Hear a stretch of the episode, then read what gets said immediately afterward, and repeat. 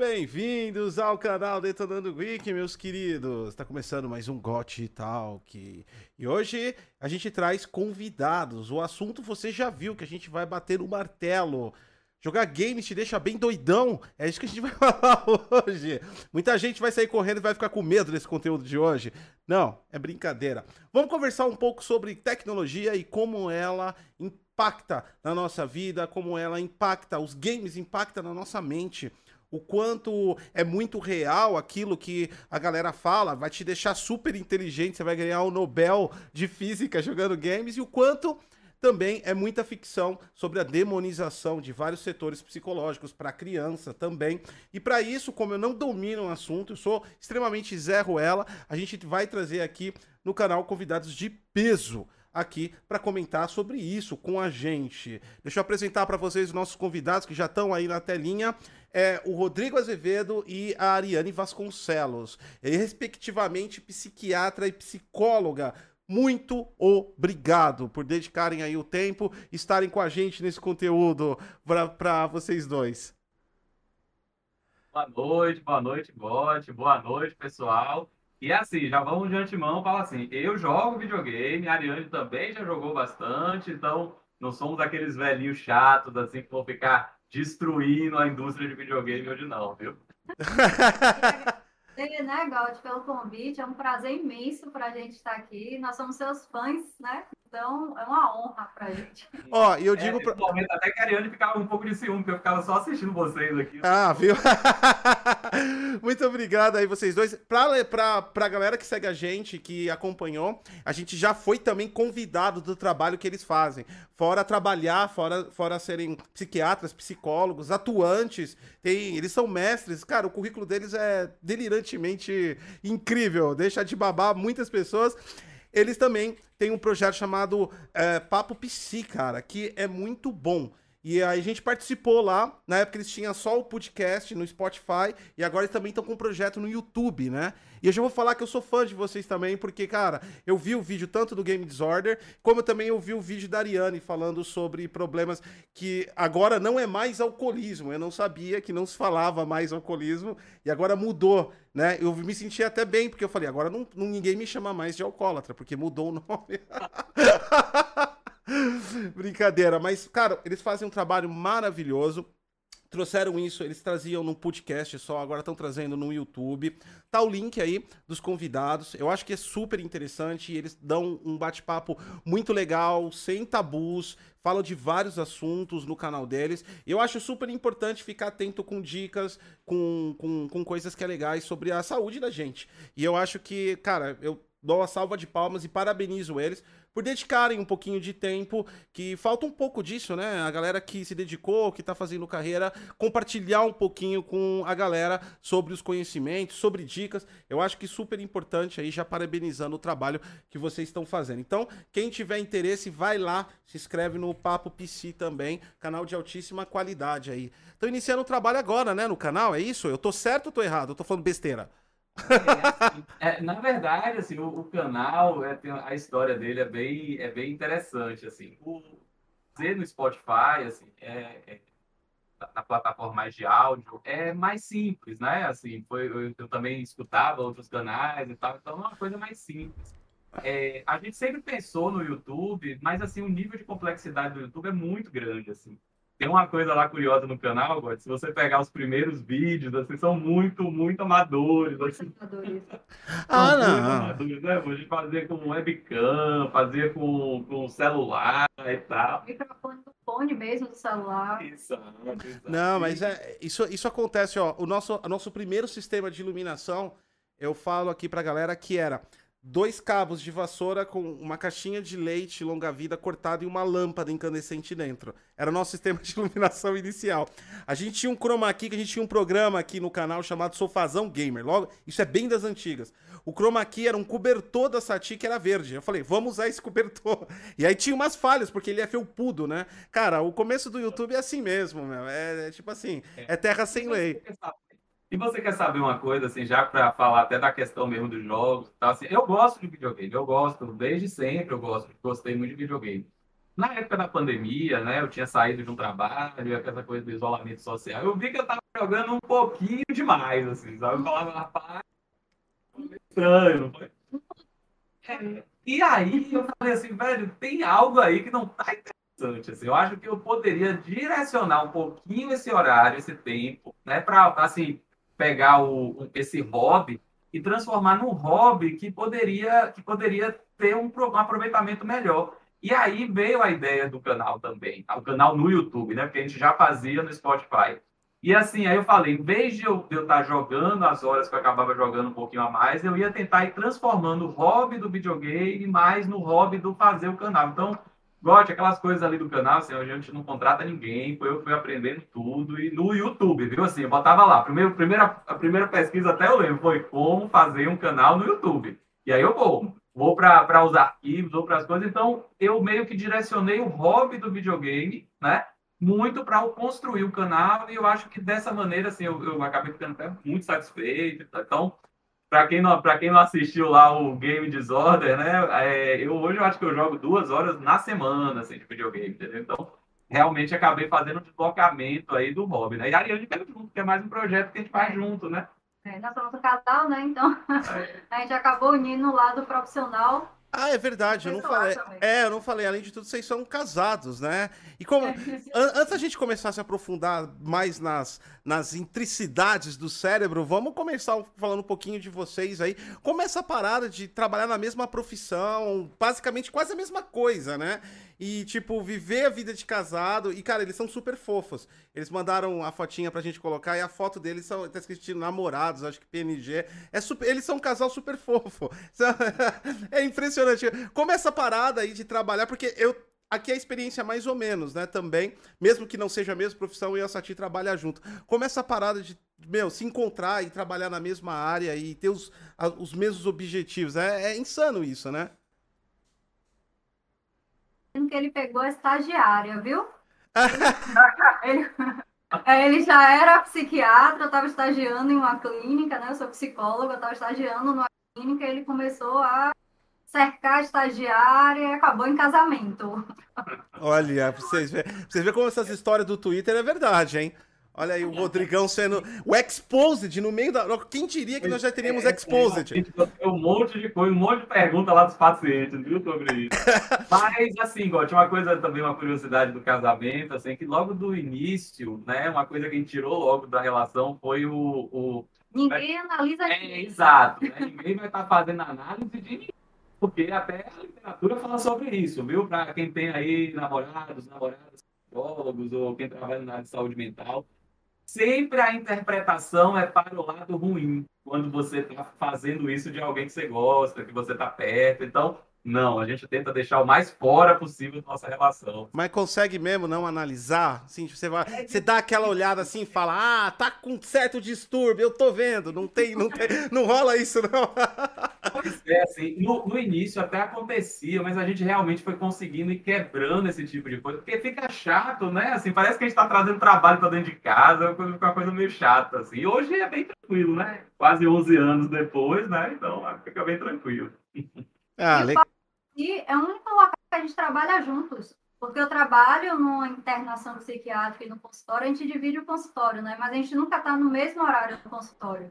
Então, eu trabalho em uma instituição, ele trabalha em outra, a gente divide o consultório e tem um papo psi. Então, o único trabalho nosso juntos, de fato, é o psi, é o é nosso o... bebê. É, ah, então é o, é o bebezinho de vocês. Que legal, que legal. E, e da onde saiu essa ideia? É, antes, porque pra, eu, tô falando, eu tô perguntando essas coisas pra galera conhecer um pouquinho mais, né? Da onde saiu essa ideia do papo PC? Porque é, é uma coisa que literalmente falta, né? Eu sinto falta isso, por exemplo, no YouTube, nas mídias sociais. A gente tem muita gente que, que é competente, que trabalha, que tá fazendo carreira, só que, tipo, sempre aquele lance do tempo, né? Você dedicar para um projeto e, e, claro, vocês sabem que a criação de conteúdo ainda mais especializado, ele acaba não sendo rentável da forma que um conteúdo popular, é óbvio. Da onde surgiu essa ideia de dedicar esse tempo? O que motivou vocês a, tipo assim, não, vamos conversar um pouco sobre isso, exercitar os nossos conceitos, é, dar dicas para as pessoas, conversar. Da onde saiu a ideia do Papo PC? Assim, tudo começou na, na, Eu trabalhava na Universidade Federal do Recôncavo, né? E lá a gente tem uma coisa enquanto professor, você tem que fazer um pedaço da carga horária usado para a extensão, né? Para ensino, pesquisa e extensão. Uma parte você usa para extensão. E é isso da gente ficar pensando numa ideia, né? Do que bolar. É, eu, eu comecei, eu já escutava podcast, assim, isso, isso a gente está falando pelo menos de quatro, cinco anos atrás, assim, eu já escutava muito podcast, né? É, eu, inclusive, assim, até falar o que eu escutava muito era o, era o Psicocast. É, e esse podcast, que, era, que, é, que, tem relação com saúde mental também, né? É, e eu, de repente, eu, eu, eu vi aquilo ali eu falei, velho, assim, será que esse negócio é difícil? Porque eu, eu não tinha a menor ideia, assim, eu não sabia como é que, como é que isso caminhava, né? E aí eu lancei essa ideia lá na faculdade, fui pesquisar um pouco e eu estava fazer de um celular, por exemplo, porque os celulares, como evoluíram muito, não é só a câmera que é muito boa, mas, assim, a, a, captação de áudio também é boa também, né? Então, assim, uma coisa que o YouTube trouxe é, é a ideia que você não precisa ser perfeito, né? Tem que ser palatável, tem que ser algo que seja agradável aos olhos, agradável aos, aos ouvidos, mas não precisa ser nada perfeito, né? E que aí você vai tentar segurar isso no conteúdo. Essa foi a grande ideia, enquanto extensão, a faculdade abraçou e foi, foi um programa que foi muito interessante partir daí eu queria um pouco mais de liberdade, né? Porque você tá, tá, acaba amarrado à instituição. E aí, sei lá, pensa num tema, tem que levar para o colegiado, tem que discutir se vai falar, se não vai falar, isso acabava sendo muito burocrático. Assim. Devolver a produção na época da faculdade era muito pequena durante o ano. Aí virou o Papo PC, né? Foi até a ideia de Ariane, o Papo PC, né? O, o nome na época. É, e, e aí, aí a ideia mudou um pouco, né? Assim, tinha essa coisa de caráter de extensão, uma ideia de extensão, uma coisa que eu gostava. E o Papo aí, a partir do Papo que foi mais ou menos dois anos atrás, é, era uma coisa que é chamada psicoeducação. A gente observava no consultório, observava na nossa prática, que para além dos diagnósticos, medicações e tudo, simplesmente as pessoas não sabem direito como lidar com a saúde mental, assim. Coisas, às vezes, modificações bobas, às vezes, pode fazer toda a mudança para uma pessoa. E eu sentia que, às vezes, dentro da consulta, e às vezes até numa aula, às vezes numa coisa que você não conseguia agregar tantas pessoas. Uma sala cheia não vai ter mais de 100 pessoas, entendeu? Então vai ser um negócio muito grande e tal. É, é, então, eu vi que, como eu já tinha esse know-how do, do Papo PC, né, do, do Spotify, eu pensei, olha, isso pode ser uma forma de eu ampliar a minha consulta, ampliar o que eu posso estar falando. Então, por exemplo, se na consulta eu falo, olha, é importante atividade física, eu pontuo ali uma frase ou duas, eu posso fazer um programa de 15 minutos, 20 minutos, falando de toda a importância, falando da literatura, trazendo dados científicos. Você for ver, eu, eu, a gente, né, a gente acaba printando de onde que tirou as informações, né? Porque até você mesmo fala, né? De estudos, né? Os estudos, né? Assim, isso ficava na minha cabeça. Fala, ó, o estudo é esse aqui que eu tô falando, entendeu? E aí, eu hoje, por exemplo, no consultório, né, eu, eu, eu falo, ó, isso, isso, isso, eu falo, olha, assista esse programa, assista aquilo, e isso é importante porque tem a ver, às vezes, com a questão do paciente. E aí, por exemplo, o, o do videogame, né, eu até estava falando com a Ariane, eu recebi muitas mensagens e tal, de muitas mães preocupadas, e, que a partir dali já começou a fazer algum direcionamento, já começou, às vezes, a pedir um contato com uma psicóloga, de uma coisa, para pelo menos ver se estava diante de uma questão realmente séria, ou se era só uma fase, né? Então, assim, a gente, a gente, 20% das patologias mundiais, elas são da esfera psíquica. E, infelizmente, a gente vive numa sociedade muito adoecida do ponto de vista psíquico. Ah, então, eu assim... provavelmente sou um. eu acho que, que tem uma outra vantagem também, além da psicoeducação, o papo psi, que é combater a psicofobia. Não sei se vocês conhecem esse termo, que é o preconceito com os transtornos. Então, quanto mais a gente fala sobre, a gente desmistifica né, alguns transtornos, a gente que está mais perto do que a gente imagina, né? Então, é um colega de trabalho, é aquele tio, aquela, aquele vizinho que se comporta de uma maneira típica, de uma maneira um pouco estranha, que foge do convencional. Então, para combater esses preconceitos, esses estigmas associados, que muitas vezes faz com que a pessoa demore de buscar tratamento. O que eu finalizei falando é que eu acho que o principais objetivos do Papo PC é a psicoeducação, que é ensinar sobre, né, falar sobre o transtorno mental e combater a psicofobia, que é o preconceito, né? Então, quanto mais a gente fala sobre, quanto mais informação as pessoas têm, menos preconceito vai ter. É, mais isso... rápido as pessoas vão ajuda. Isso é uma coisa super importante. Aliás, ia ser até uma das minhas perguntas, mas você já desmistificou logo de cara, já deu a letra, porque eu acho que, tipo, rola assim. Eu não sou da área, mas eu sei que a galera tem uma, tem uma atitude um tanto quanto errônea quanto a um tratamento de saúde mental, quanto a, a, a criar alguns preconceitos ou preconceitos em relação a doenças que podem ser claramente, às vezes, nem, não só doenças, mas comportamentos que podem ser resolvidos. Tem casos mais graves, eu acredito que sim, mas também tem casos mais simples. Eu acho que a galera devia se libertar um pouco disso e procurar quando realmente estiver sentindo que, que tá com um problema e falar, mano, eu, tô, eu não tô legal, ou alguém da minha família parece que não tá legal, eu acho que é super normal. Eu acho que o psicólogo, o psiquiatra, eu acho que a galera tem que tirar um pouco desse. Eu, eu, eu vejo, mesmo não estando na área, conversas com, com a galera, às vezes que a cultura vem até em piadas, né? Das, das, das coisas que acontecem. Então eu vejo que a galera, muita gente ainda tem. Tem uma galera que já se, se livrou desse, dessa dor, mas tem uma galera que ainda tem um preconceito com isso, né? E com uma coisa totalmente normal. É a mesma coisa que você tá com um problema aí de tosse, vai procurar um médico, você tá com um problema de alguma coisa, você vai procurar um especialista de saúde mental, né? Eu acho que isso é super importante aí. E, cara, que legal. Que legal esse trabalho.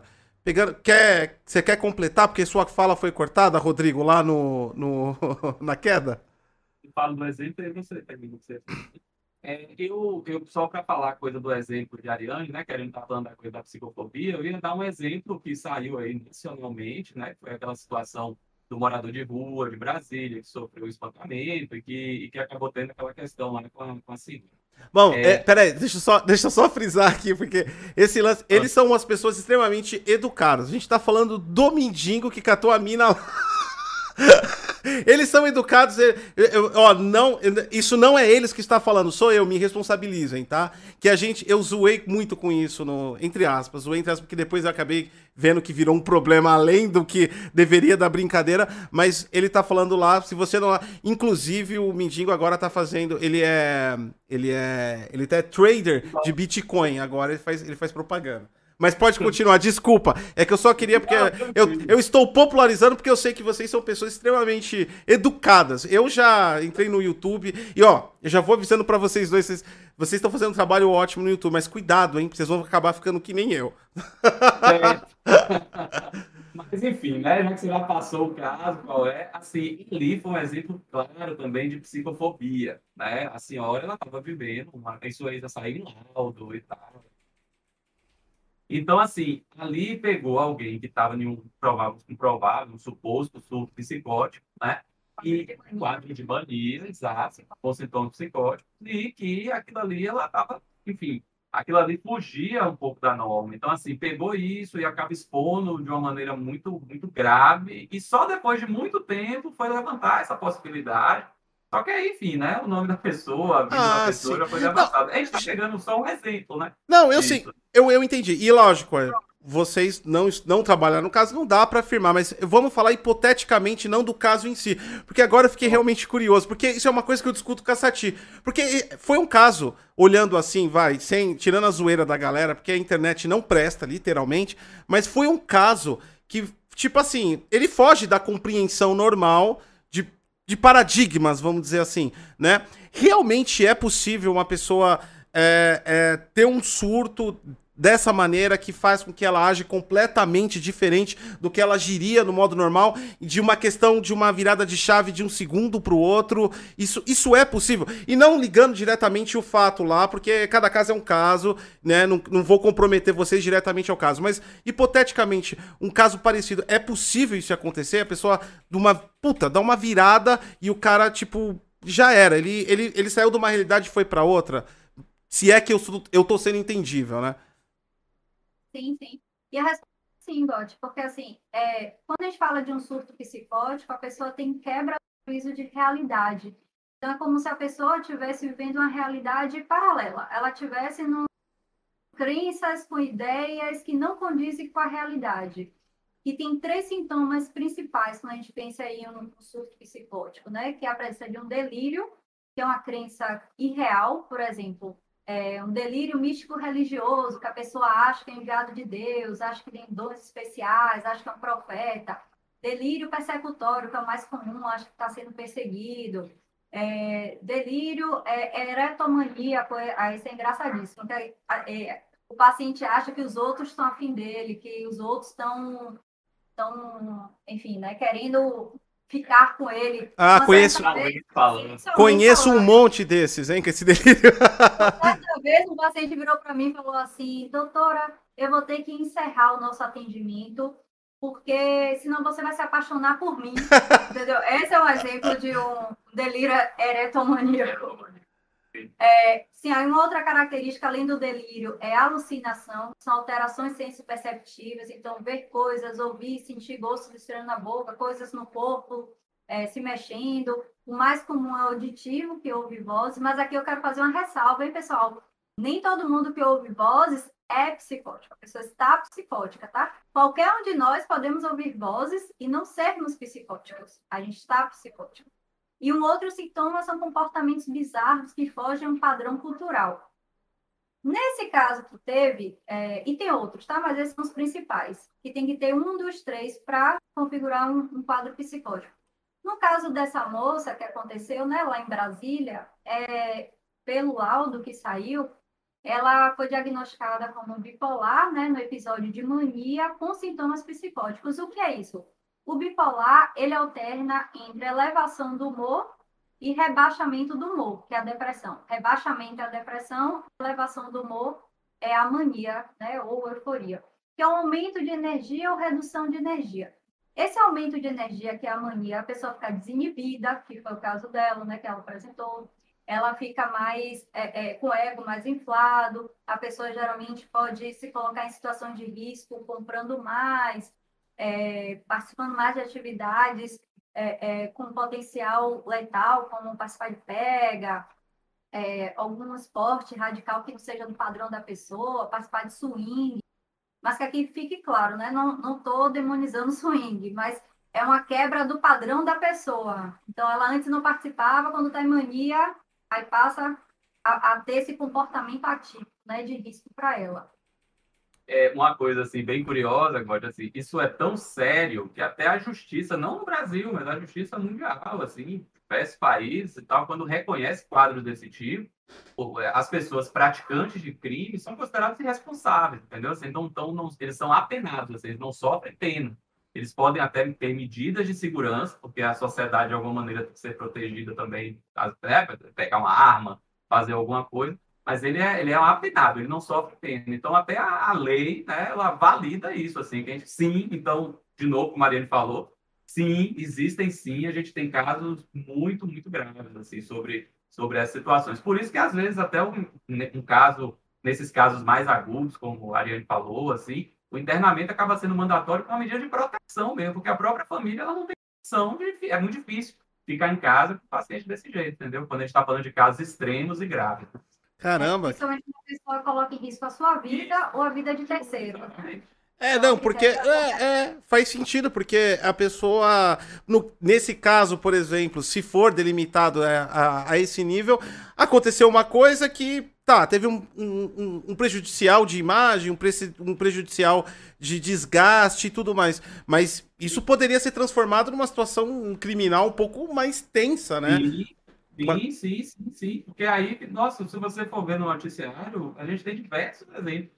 Diversos, assim, diversos que, né, assim, acaba sendo a partir daí. Por isso que, que, que sim acontece. Mas, assim, uma coisa importante, agora, que a gente está falando a coisa do, de mistificar, isso aí é a, é, a, é, é a exceção, assim, são os casos graves, graves, graves. Então, assim, a grande maioria dos pacientes que precisam de, de, é, de cuidado médico relacionado à saúde mental e tudo, a gente não está falando disso. Assim. Na verdade, tem muitos aí que estão me ouvindo, que fazem seus acompanhamentos, que vão nas salas de psiquiatras, de psicólogos, encontra pessoas como todo mundo. Assim, é, é, eu, certa vez, aqui eu gosto de citar um professor meu que eu gosto muito, doutor William Dani, né? Assim, ele perguntou para mim uma vez, eu falei, e aí, doutor, você já conheceu alguém assim, normal, normal, nada? Ele falou, um sim.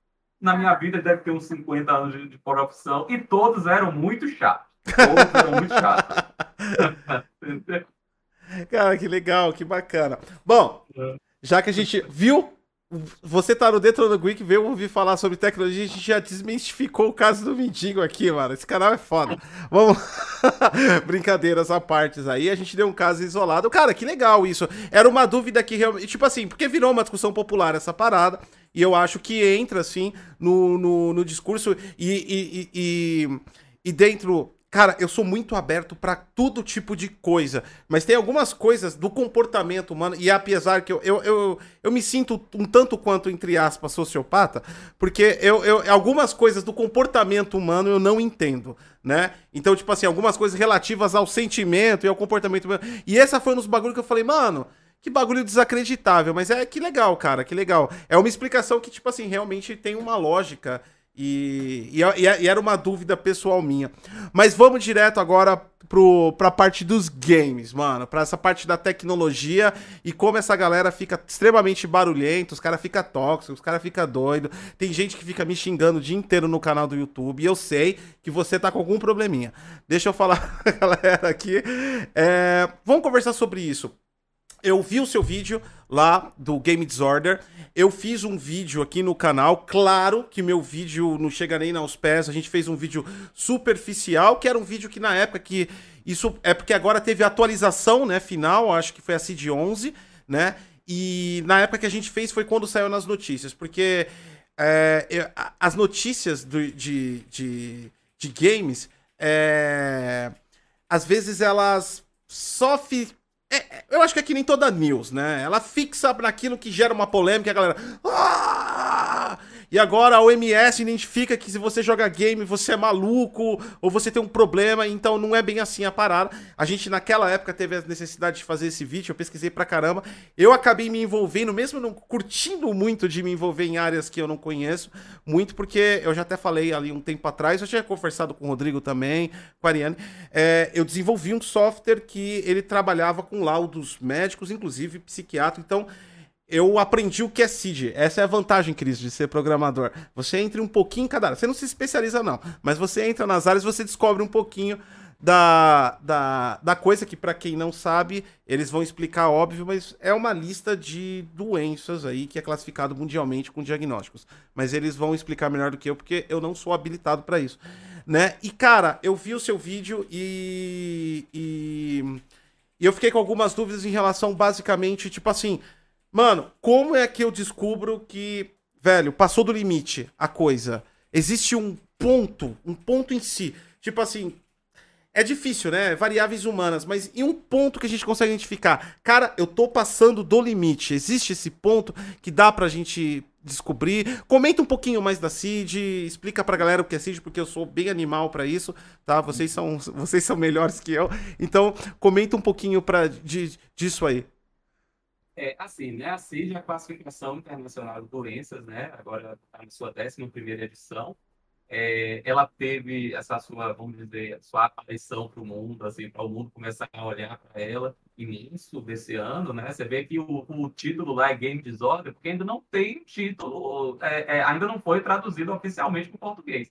Então eu fiz ali algumas traduções livres e tudo, né? É, o que que acontece, assim, uma coisa interessante da CID, assim, ela deu uma, uma afinada nos critérios, porque quando nunca teve, a primeira vez que pega, de fato, um diagnóstico específico para os jogos, né, eletrônicos, de maneira geral, assim, o DSM-5, que é uma classificação americana, né, dos transtornos mentais, é, a edição dele é de 2013, né, então já está bastante, já tem um tempo aí de caminhada, mas mesmo assim, eles faziam uma menção, assim, eles falavam, olha, a gente ainda aqui não fecha uma questão, mais por conta de estudos mesmo, ainda não tem números suficientes para isso, mas é um tema que precisa se estudar. Então, assim, vamos dizer que a consequência desses estudos, assim, de 2013 para agora, né, 2022, é que de fato estamos diante de uma questão mesmo.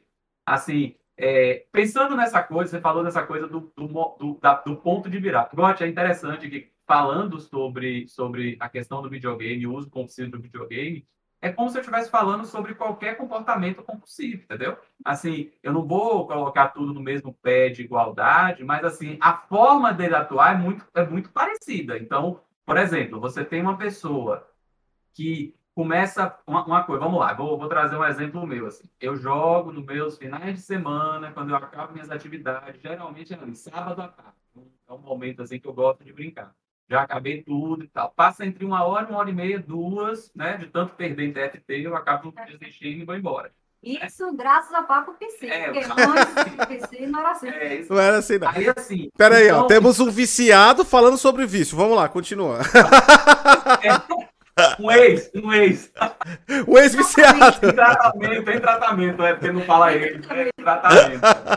Aí, aí, assim, por exemplo, então eu tenho um momento que eu entro, eu tenho uma expectativa de tempo que eu fico e eu consigo cumprir essa expectativa. Ok é, quando você vê uma pessoa que já não começa a fazer isso, então, por exemplo, ele jogava lá no final de semana e à noite, aí agora ele já joga logo quando chega da escola ou do trabalho ali de tarde. Ele começa a jogar quando acorda, ele acorda uma hora antes, aí começa a jogar ali para ver como é que tá o ranking e tal, e ir para onde for, trabalho, para escola. A gente já começa a ficar de olho.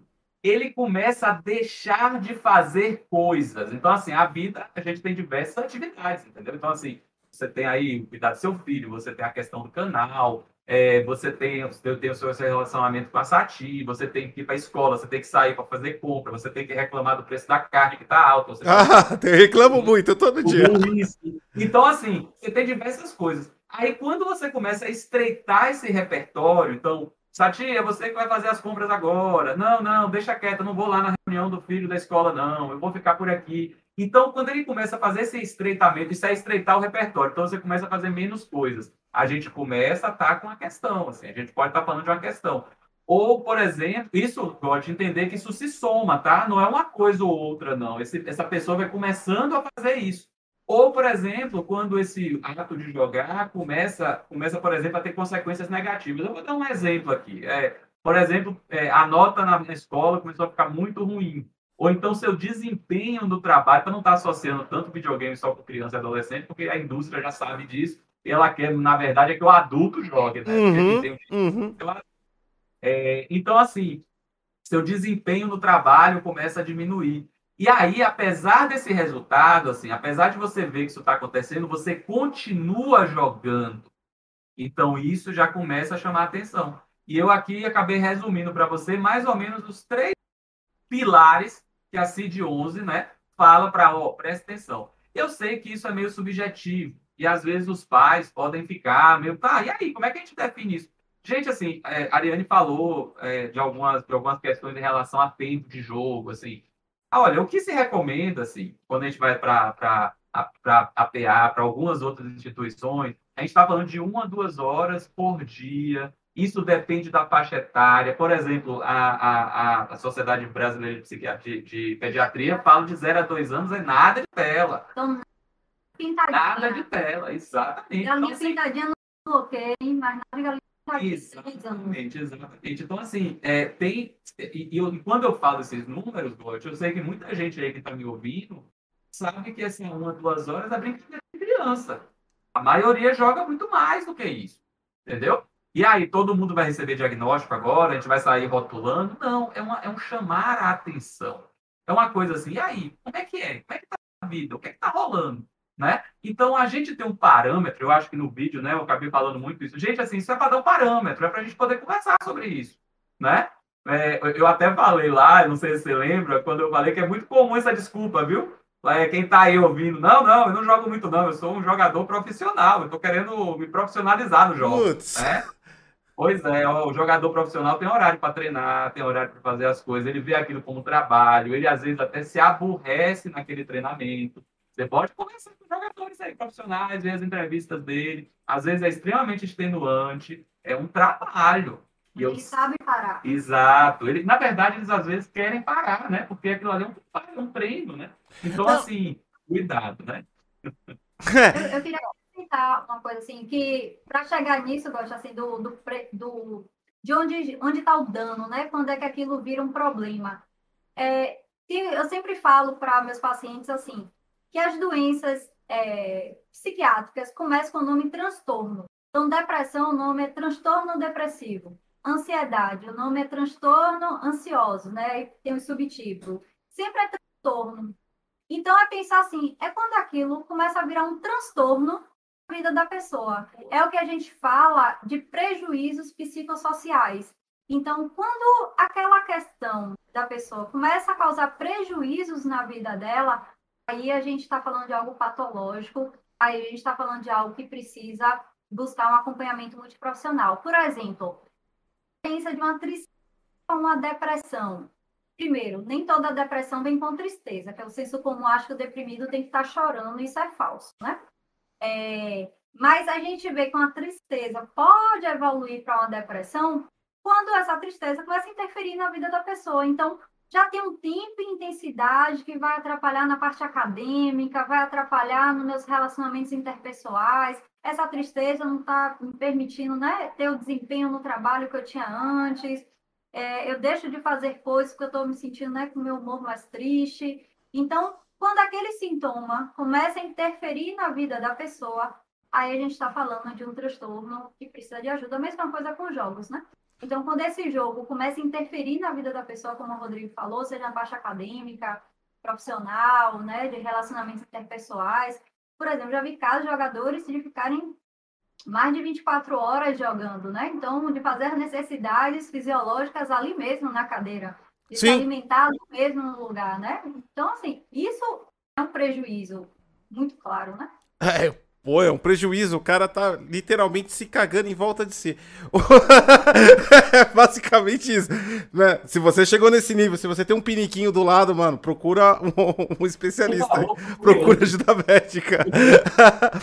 Mas uma coisa legal que a Arene trouxe aí também, de tudo isso, é. Cara, eu. eu, eu deixa eu perguntar para vocês. O jogo também serve como um gatilho que possa suprimir algum problema que você tá, uma tentativa de, de, de, de trazer uma felicidade daquilo que você já tá com uma tristeza, mas ele ele começa, pode começar com uma válvula de escape, mas ele pode não sim, não em si o jogo, mas ele pode se tornar um problema para tentar resolver um problema que você não não consertou. Eu vou dar um exemplo claro aqui, inclusive eu vou até abrir um pouco do nosso pessoal.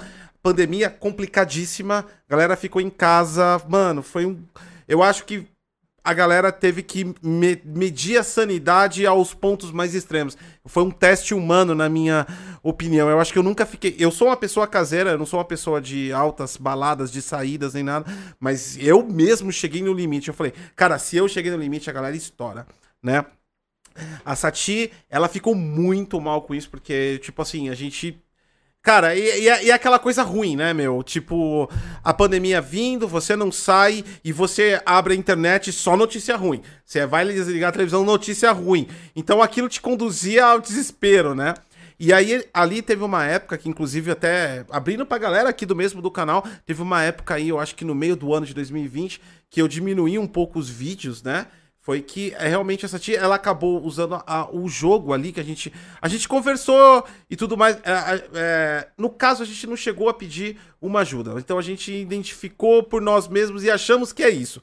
Então também nem, nem estou afirmando. Mas ela acabou utilizando o jogo bastante para para suprir a necessidade. E aí chegou nesses pontos né? De tipo assim meu eu não eu vou eu vou eu vou me focar no jogo mas é o jogo ele não só em si ele vicia, mas ele pode também ser uma válvula, né, do, do de, de, de, um apontamento a mais. A gente conversou e conseguiu chegar nesse diagnóstico entre eu e ela. A gente conversa muito aqui, né? A gente tem um diálogo bem aberto. Então, foi, foi uma fase difícil pra gente. Eu acho que a pandemia foi uma fase. Não pra gente, né? Pro planeta Terra, né? Mas, cara, o jogo acabou sendo um, uma saída, mas às vezes a saída pode ser simplesmente uma fuga, né? Daquilo que você tem que enfrentar. Seria isso? Eu tô errado? De, deixa, eu, deixa eu com vocês agora. Lógico, você tá assim, muitas pessoas se envolvem em comportamentos compulsivos, comportamentos adictos, né? E o jogo pode ser uma dessas formas para poder camuflar algum sentimento, camuflar algum problema que a pessoa não está querendo olhar, né? Então, ela se envolve nesse movimento de compulsão para não olhar para si, essa compulsão para fora, né? É, e a gente tem que olhar, é, como o Rodrigo falou, assim, o comportamento adicto é algo maior. E tem as formas de adicções, né, de compulsões que a gente fala. Aqui a gente está falando de um tipo que seria a compulsão por jogos eletrônicos, né? Por, por games. Mas ainda tem compulsão é, por compra, compulsão por comida, compulsão por sexo, compulsão por jogos de azar.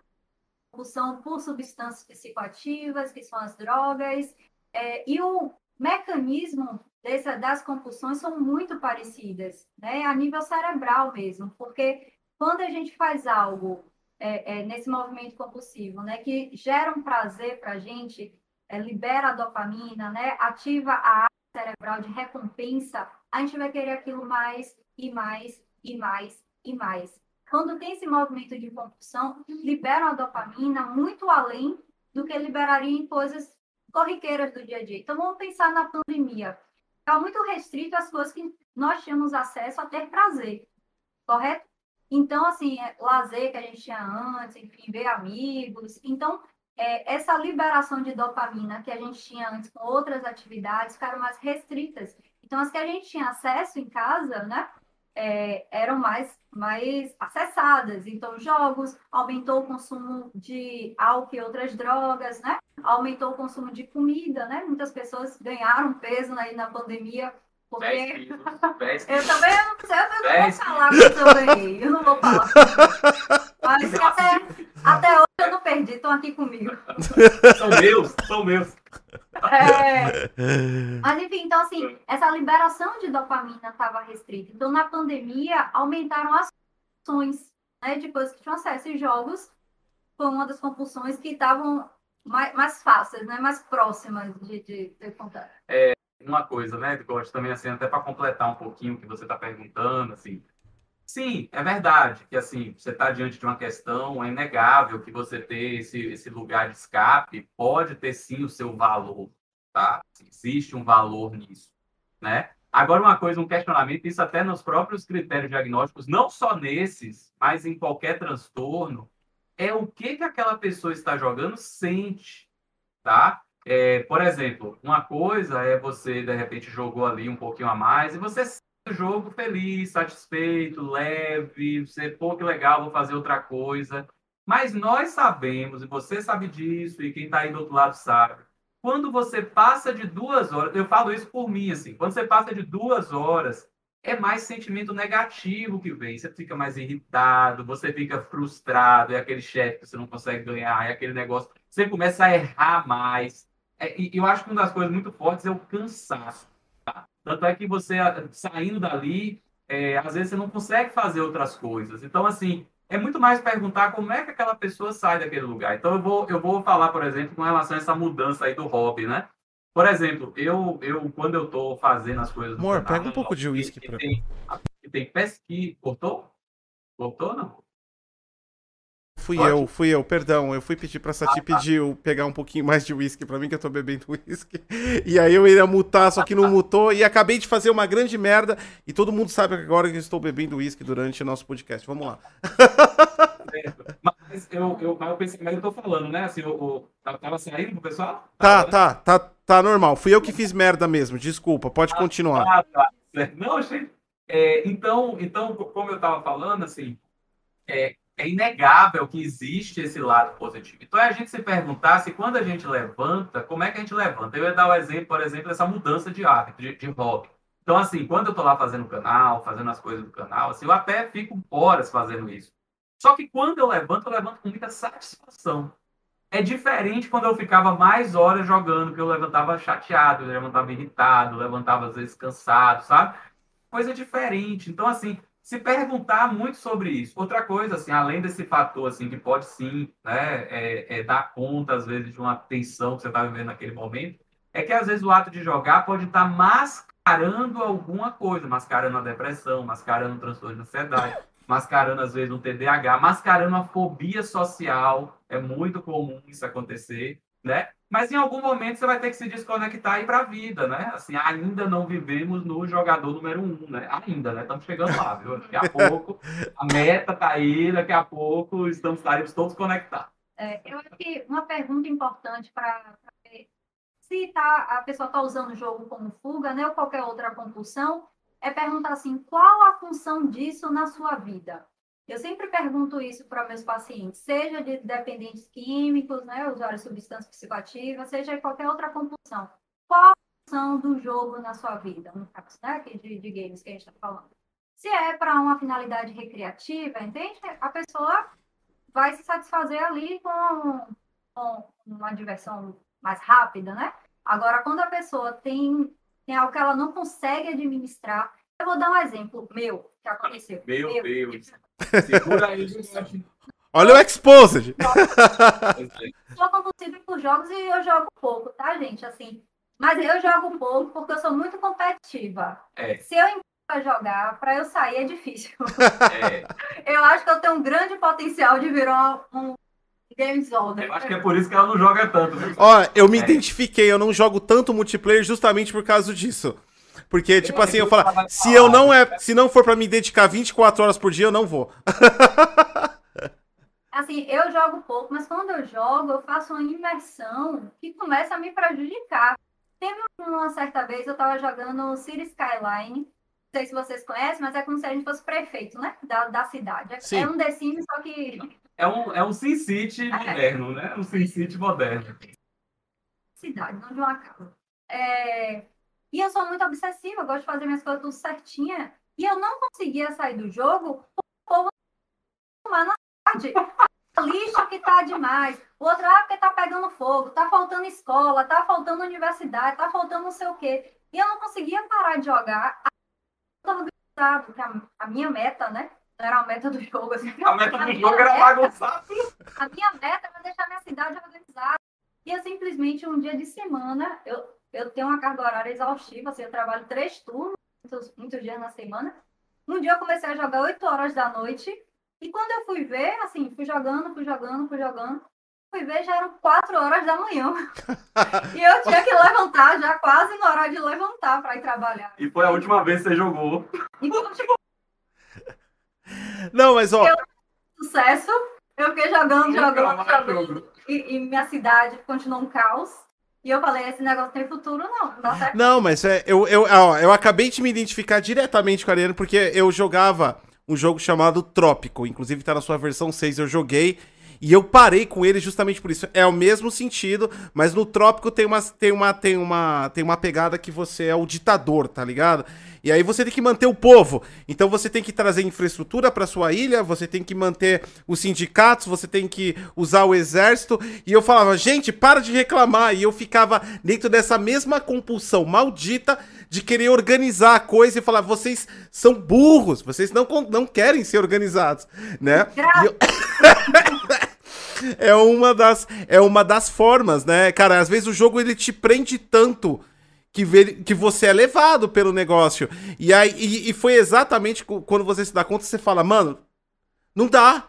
Não dá, eu não tô fazendo mais nada. Eu, eu, eu tô tentando pegar essa ilha, esses são um bando de ingratos. Aí eu saí fora também um pouquinho de trópico, porque é exatamente isso. Você é, é, é eu, eu, eu acho que foi um ponto legal que a Helena tocou, que foi, tipo assim, se conhecer, né? o, o a sua própria personalidade. Quando a pessoa às vezes é muito competitiva, quando ela é muito tipo assim, con controladora entre aspas, mas gosta de daquilo do certinho, fazer o jogo pode ser um problema violento dependendo do jogo, né?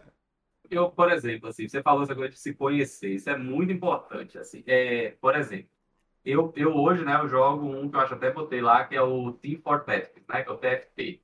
É, eu sei que todos esses têm uma coisa que se você entrar, você vai ficar o tempo todo. Mas para mim, circula uma coisa bem interessante. Porque como eu jogo pouco, então eu acabo não treinando tanto. Logo eu morro muito. Então, assim, eu fico com raiva, entendeu? Eu gosto. Então eu fico, eu jogo, tenho aquela diversão, aquela coisa gostosa, mas aí quando eu perco, eu já, ah, já vou sair daqui. E aí quando vê uma hora, uma hora e pouca, e é isso, entendeu? Não fica aquela coisa de você vai ganhando, ganhando, ganhando, que é a coisa que eu falei do loop e da compulsão, né? Assim, que esse é o grande detalhe, né? Que eu tava, a gente estava falando de Sati com, com. Com o Destiny.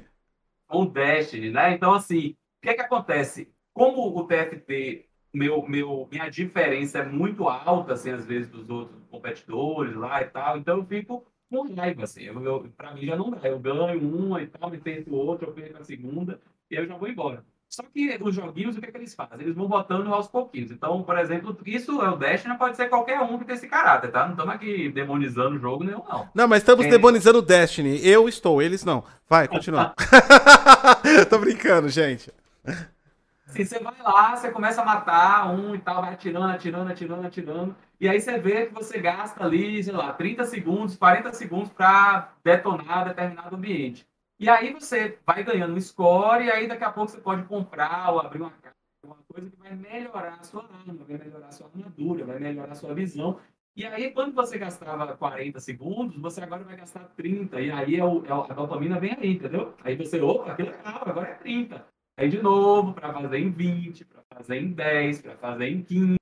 Aí daqui a pouco já não tem mais tempo, aí é o quê? Um novo mundo. E aí esse novo mundo é bacana, né? Vai ter aí agora uma expansão e vai começar tudo de novo, entendeu? Então, então esse loop da compulsão, né? Você vê que não tem a, a questão necessariamente da droga externa, né? Tanto é que hoje a gente mistura, a gente não tem mais essa, essa divisão em relação à dependência química e tal. É a clínica das adições, entendeu? É, esse loop, ele, você entende que ele pode ser quase infinito, assim, até a, a própria, os próprios jogos mesmo daquele é, é, pay to win, né? Você faz, em vez de você conquistar esse negocinho, essa arminha, você vai lá, pô, é 40 segundos, mas se eu gastar aqui dois reais para comprar um, um, gatilho diferente, é 30. Aí compra e aí, pum, mais um looping de novo. Então, aí é aí que você acaba ficando o dia inteiro jogando, entendeu? E quando Entendi. você entra Entendi. Eu, eu queria fazer uma observação que assim a compulsão ela tende a se formar mais, é, é, se consolidar quando a recompensa vem mais rápido. Então, por exemplo, nesses jogos em que é, eu, eu, posso comprar alguma coisa e ter uma recompensa logo, a probabilidade é que eu vá investindo naquilo e tendo muitas recompensas. Vou fazer uma analogia com a droga, por exemplo. A cocaína e o crack são a mesma substância, certo? Vem da pasta de coca. Sim. Porque a, o crack. Fala, fala essas palavras com cuidado, viu? Clama coca não completa, porque o YouTube já viu. Então... Ah, não, não, pode, pode soltar. Eu já tô preparado aqui no podcast, porque eu sei, eu já falei pandemia, eu já não podia falar, então pode soltar, não tem problema. Fique tranquila. aí pra ele, Não, não, não, não. Sintam-se à vontade. Não se preocupem com o YouTube. A ideia aqui é a gente trocar ideia mesmo, por isso que o Got Talk é uma vez por semana. Pode ficar tranquilo. Solta cocaína, crack, heroína, pode falar tudo. Metanfetamina, opinoides e tudo mais. Mas então, por que, que o crack né, acaba sendo mais viciante do que a cocaína? Porque o poder de ação dele é mais rápido. Ele chega mais rápido por ele ser é, é, fumado, né? Ele chega mais rápido no cérebro, ele também passa o efeito mais rápido. Então a pessoa usa mais vezes. Esse looping do que o Rodrigo falou acaba acontecendo mais vezes, né? Do que a cocaína que tem que ser é, inalada. A mesma coisa no jogo. Se eu tenho um jogo que eu tenho que esperar mais tempo para eu ter uma recompensa, ou seja, para ele terminar, ou para eu ter algum, alguma vantagem ali que eu vejo naquele jogo, minha possibilidade de, de eu me tornar dependente daquele jogo, me tornar compulsivo, vai ser menor. Então, quando as recompensas são mais curtas, os jogos são mais curtos, com metas mais curtas, a probabilidade é que eu me vicie, porque eu vou fazendo metas pequenas e vou ficando presa ali naquele jogo, né? Ô, Gotti, olha só que interessante, né? Ela tá falando da recompensa, eu vou falar agora da motivação. E isso não é só no jogo, tá? Vou dar um exemplo do mundo animal, assim, pra você ver, olha que interessante esse negócio da motivação. Tem lá o leão, aí de repente tem uma, tem um, uma caça, alguma coisa bem pertinho dele, certo? Tá ali pertinho, tá dormindo, né? E isso é, é o fator externo. E ele ainda está com fome, que é o fator externo. Então você, você consegue ver que a motivação dele fica enorme, né? Assim, é, às vezes ele nem está com fome, ele vai acabar até atacando a presa, né? É, se de repente ele tiver sem fome, tiver já essa gazela correndo longe pra caramba, talvez ele não vai sair em disparada, porque o preço, o custo que ele vai, que ele vai, que ele vai gastar ali pode ser muito mais alto do que necessariamente a recompensa. E por que, que eu vou falando isso? Você nota que, por exemplo, os jogos, de uma maneira geral, eles vêm ficando um pouquinho mais fáceis, assim, quando você compara com jogos mais antigos, quando você vai com as coisas mais antigas, é porque, de fato, ele, eles são mais longos, mas eles são mais simples, entendeu? Assim, você vai ali, né, tirando, sei lá, um Dark Souls, tirando Souls-like, alguma coisa do tipo, mas, assim, a ideia é que tenha a motivação suficiente para você passar para o próximo estágio para você não ir embora daquele videogame ou daquela situação. Porque se for muito difícil, vai embora, entendeu? Lembra aí que eu estou falando aí do TFT, por exemplo. Entendeu? Então, assim, é muito difícil, eu jogo, brinco e tal e vou embora, né? Então, antigamente não tinham talvez os estudos tão pesados em relação a isso, mas hoje devem ter setores inteiros para avaliar essa resposta cerebral aí dos jogadores, entendeu? Sim, sim. Não, e você tocou num, num, num, assunto super interessante e é uma coisa que a gente fala pra galera e é até interessante, é, tipo assim, vocês verem esse ponto, né, como profissionais da área, como estudiosos da área, porque, cara, realmente, eu como desenvolvedor de software, eu não sou desenvolvedor de jogos, mas por exemplo, eu trabalhei muito e coordenei equipes e eu sempre. É, e eu acabei entrando um pouco na área, na época de coordenação que eu fazia, que era o UX, User Experience. Esse, esse profissional, ele não é um psicólogo em si, mas ele tem, a formação dele tem algumas coisas psicológicas, né? É, a questão das cores, a questão de como ele vai atrair aquela pessoa através da interface gráfica que, que traz isso. E os jogos hoje utilizam muito, e esse conceito, hoje em TI, Vale do Silício em geral, e um, uma, um, nos últimos dois anos eu tenho me aprofundado, né, por conta própria. A gente tem um canal aqui, a gente criou a AIDA, que é uma inteligência artificial e tal, e eu me aprofundei muito em questões de inteligência artificial e como essa questão e a neurologia estão se aproximando mas numa liga muito forte em relação a como estimular, recompensar e motivar pessoas por ações. E isso extrapola até um pouquinho dos jogos quando a gente fala tecnologia. Isso é, isso, é um, isso é uma coisa que realmente tem acontecido direto. É, cara, eu trabalhei em projetos que, que, que às vezes, assim, as, os modos que faziam a interface, não vou citar mais, indústrias nem nada, porque não é ético, mas como profissional digitando código, às vezes era um pouco assustador daquela forma com que realmente dava resultado, né? Então, você vê um pouco dessa ligação profissional de tecnologia, eu acho que o jogo hoje tem muito disso. É, eu citaria, por exemplo, empresas que trabalham muito com isso, com recompensas que você, que você citou como simples, satisfatórias mas que você vai fazendo muitos dela e te mantém naquilo e você vai se sentindo bem, e você vai se sentindo o El fodão. E tipo assim, tá 7 bilhões de pessoas também sendo fodão, que nem você, mas você se sente único com isso, né? Uma empresa que tem muito disso, e eu, eu não tô criticando, eu gosto particularmente, porque hoje minha diversão é mais mundo aberto, eu saio um pouquinho de multiplayer, justamente pelos mesmos motivos da Ariane, eu não consigo, eu não tenho maturidade para para trabalhar com, com, com meu, a minha competitividade, o meu controle. Por exemplo, a Ubisoft ela trabalha muito com isso. Ela faz mundo abertos e ela e a galera às vezes é tipo assim, tem uma galera que reclama. Aí ah, é muita coisa para fazer. E é isso que te vicia ficar naquele mundo, porque é repetições de coisas que, que eu que eu tô fazendo, eu tô ganhando recompensas e eu tô me sentindo cada vez melhor por fazer aquilo. E são mini mini situações que acontecem, algumas são mais fáceis, são difíceis, e as ligações de motivação, não, eu preciso fazer aquilo, aquilo que eu vou fazer lá na frente é a mesma coisa, mas para fazer aquela coisa eu preciso de estar com o skill número 100 para chegar naquele nível e ser recompensado, que vai me fazer fazer um monte de coisa que eu não queria. É, o mundo aberto, eu acho que RPGs e mundo aberto, eu acho que eles denominam muito isso, né? É, é, tem um trabalho psicológico em cima dos jogos hoje. E não demonizando, falando que as empresas estão trabalhando para, tipo assim, te, tra te, tratar como um rato de laboratório. Mas o fato é que, tipo assim, esse, esse estudo, esse conhecimento foi levado para dentro de jogos, foi para dentro de tecnologia, não só jogos, vamos dizer a verdade, né? E, e, cara, isso faz com que você fique mais. As coisas são planejadas, né? Para que você fique. Até levando um pouquinho, só, só, só aumentando um pouquinho o assunto, eu vejo até o TikTok, por exemplo, ou derivados do TikTok. Mano, como é prazeroso você perder três horas da vida ficando vendo vídeos aleatórios. É, mano, eu já fiquei, eu, eu assumo, tá ligado? Eu já fiquei, às vezes eu fiquei. Tipo assim, às vezes quando você tá meio zoado, às vezes eu tava um dia zoado, não tava conseguindo dormir. A pior coisa que você vai fazer é começar a assistir vídeo na internet. Que aí você não vai dormir mesmo. Não, é. É a pior é a pior decisão da sua vida. Eu vou lá ver uns vídeos na internet porque eu tô sem sono. Você não vai dormir nunca mais, né? Eu fiquei outro dia no, no e nem era TikTok, era no Facebook. Eu fiquei lá vendo os vídeos. E era vídeos aleatórios, tá ligado?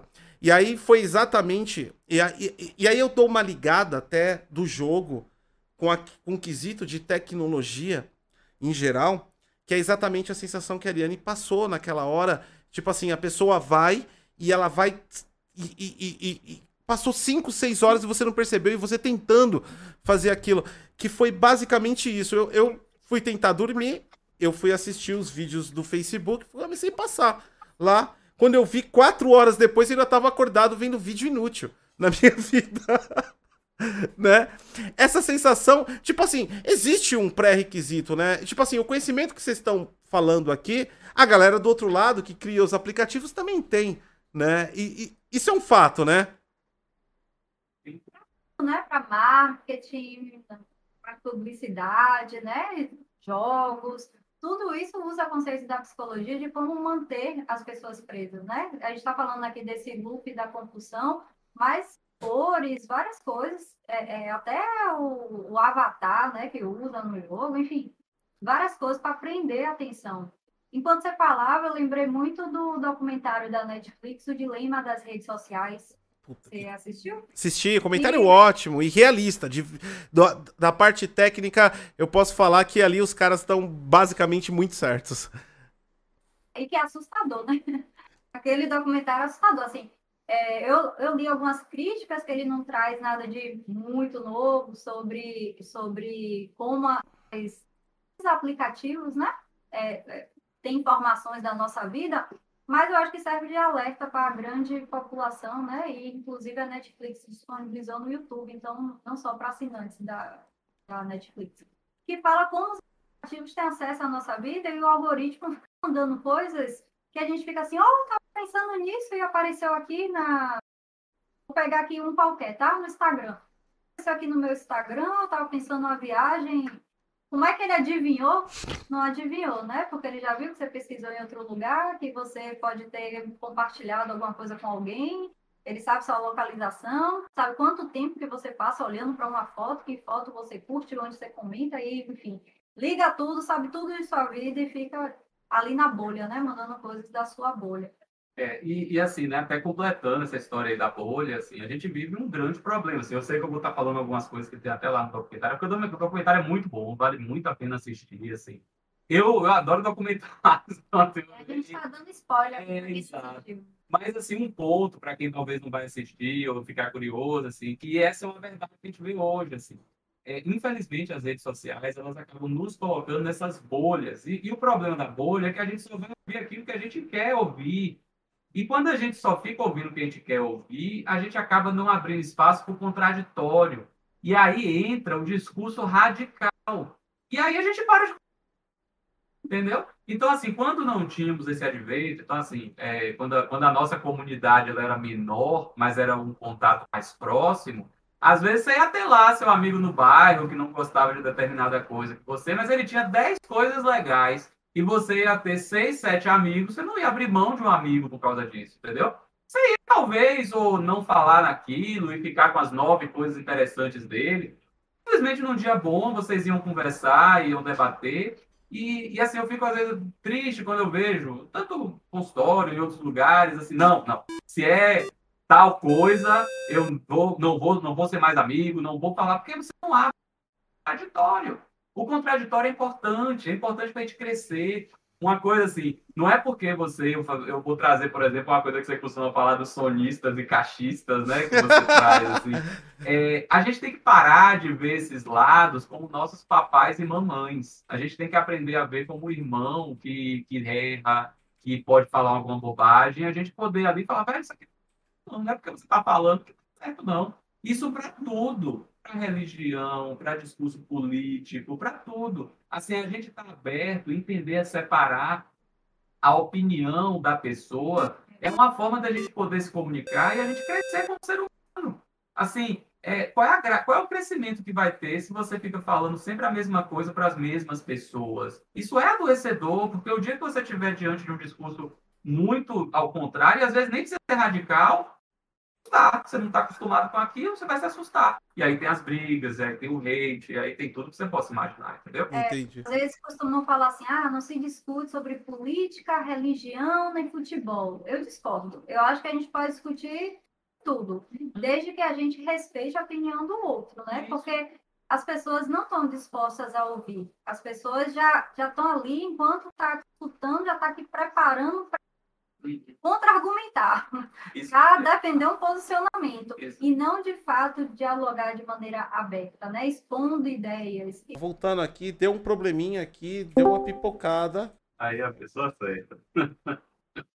Quem sabe faz ao vivo. É, não, tem que, tem que. Aqui, vocês não têm noção. Já a gente tava fazendo uma live da televisão, colocou o Xbox Series S e o desgraça me dá pau ao vivo. A gente, a gente resolve várias coisas ao vivo. Aqui não tem problema. Vamos voltar aquilo lá antes da, dessa queda toda. Deu um pane, deu uma explosão nuclear aqui no canal. E agora voltou. Ah, mas Gotti, a live caiu, isso é ruim, não sei o que. Ah, mano, pelo amor de Deus, você não tem internet, não. Sabe como funciona. Vamos voltar aqui. Não, os caras que reclamam, não reclamam, mano. Pelo amor de Deus, você nunca teve internet na sua vida, né? Tô ligado que teu você joga com ping de 200 milissegundos e tá reclamando da minha live. Sem moral, desculpa. É, vamos continuar aqui. Cara, era um ponto super importante que é a forma que os softwares eles utilizam, né? Essa, essa softwares. Quando eu falo software, eu, eu, eu, eu falo de tudo. E, e, e até o do documentário do Netflix, que é a parte das redes sociais que vocês comentaram. Aliás, eu recomendei muito esse, esse documentário. Não no sentido de caos das pessoas, das pessoas acharem. É lógico, todo documentário eu me.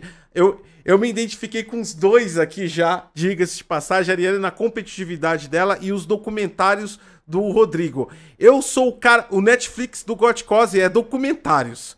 Tá ligado? Eu amo documentários, eu adoro essa, essa forma de apresentar as coisas, né?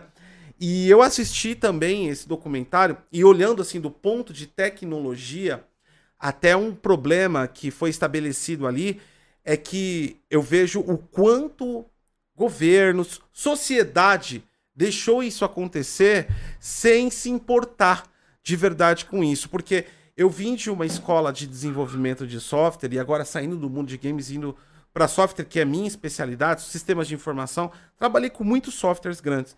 É, eu vim de uma escola de software que, cara, a gente previa isso quando era programador, quando era arquiteto de, de, de, de, soluções, a gente previa esse colapso de dados, sabe? A forma com que os dados das pessoas são utilizados, rastreados, é, é tipo, de forma indiscriminada. Ninguém olhava para esse tipo de coisa.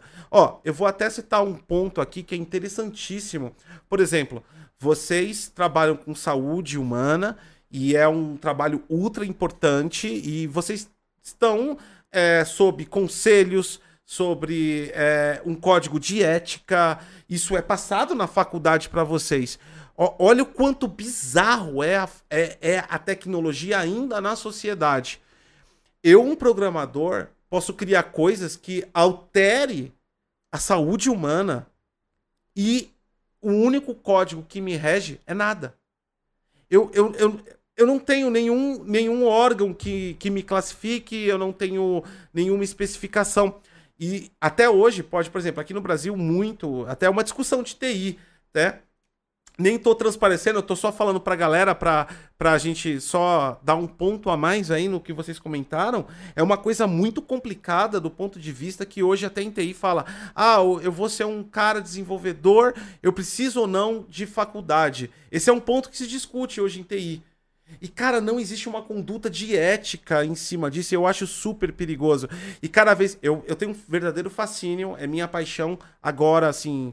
É minha menininha do coração. É meu, é meu bebê inteligência artificial do ponto de profissão. Eu tô cada vez mais me especializando e, cara, tô ficando apaixonado por isso.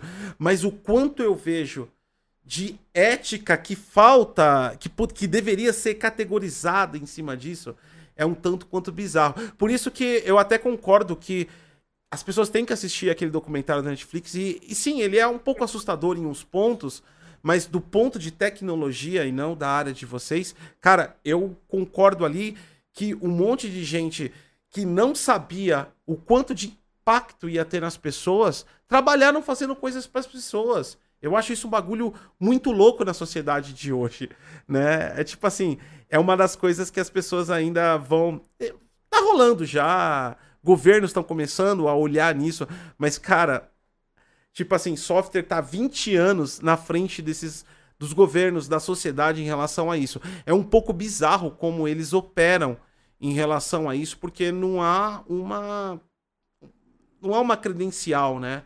É, tá começando a ficar bom agora, eu acho. Eu vi que é, o MIT está começando a colocar filosofia, está começando a colocar ética nesses, nesses profissionais, mas ainda é um respaldo, né? E eu acho que vocês, como profissionais de saúde, estão segurando esse rojão hoje por conta dessa displicência. Porque, na minha concepção, eu acho uma verdadeira displicência, né? Porque se você deixa a indústria trabalhar como ela quer trabalhar, da forma que ela quer trabalhar, ela vai trabalhar para ganhar, né? Não, não, não existe indústria que vai trabalhar em torno de Tipo, ah, não, vamos trabalhar numa humanidade mais. Me, me, uma humanidade melhor, vamos criar uma planeta melhor. Isso não existe na indústria, né? Ela tem que, pelo poder, pela, pela necessidade dela, ela é extremamente é, voraz nesse sentido. E, e eu vejo uma preocupação em cima disso na área de TI em relação a justamente isso, que é a parte que, cara, a gente não tem regras para trabalhar. De repente tá um cara lá que não tem esse conhecimento, que é super importante que vocês tenham, fazendo uma coisa que afeta uma pessoa. Cara, isso é muito louco, né? De, de, de pensar. E alguns jogos, talvez, e eu não tô falando, não tenho como afirmar, mas talvez possam trazer isso. Isso deve. Isso, deve, isso tipo assim. Não é essa, não é essa afirmação minha, porque é uma coisa da minha área, mas Cara, é, os impactos cada vez estão maiores, né? Na mente das pessoas. Vocês estão observando isso? Os impactos tecnológicos, redes sociais, é, a maneira com que as, as, pessoas utilizam as redes sociais. Hoje mesmo, eu, eu, eu tava até com o Rodrigo, o Rodrigo falou: tô aqui no Discord, vamos conectar pra, pra, pra ajustar tudo. Eu falei: pera aí que eu tô. Eu tava na reunião do meu filho, notícia de última hora. Aliás, meu filho pontuou e ele joga, então já desprovando que o que o, que, o, que o game destrói a mente das crianças, mas a gente já chega nesse assunto. É, mas eu tava no, no, na reunião dele e eu vi lá, tipo assim, o professor perdido, cara. Ele não. Tipo assim, ele, ele tava. Ele, ele, ele relatou com os pais que, mano, eu não sei o que eu faço. É eu ou o celular, tá ligado? Foi isso que ele. Na verdade. Hã? Desculpa o celular precisa ser um aliado aí na educação e não um vilão. Exatamente, né? É, é, é, é lógico que, nesse sentido, eu acho que tem aquele fator que to, toda a sociedade tem que evoluir junto com a tecnologia também para aplicar, porque a gente não pode transformar as coisas em vilão, né? Eu vejo dessa maneira. Você não pode transformar algo em vilão como é quando é uma ferramenta, né? O martelo serve para pregar prego, só que se você tacar na cabeça de uma pessoa, ela vai matar.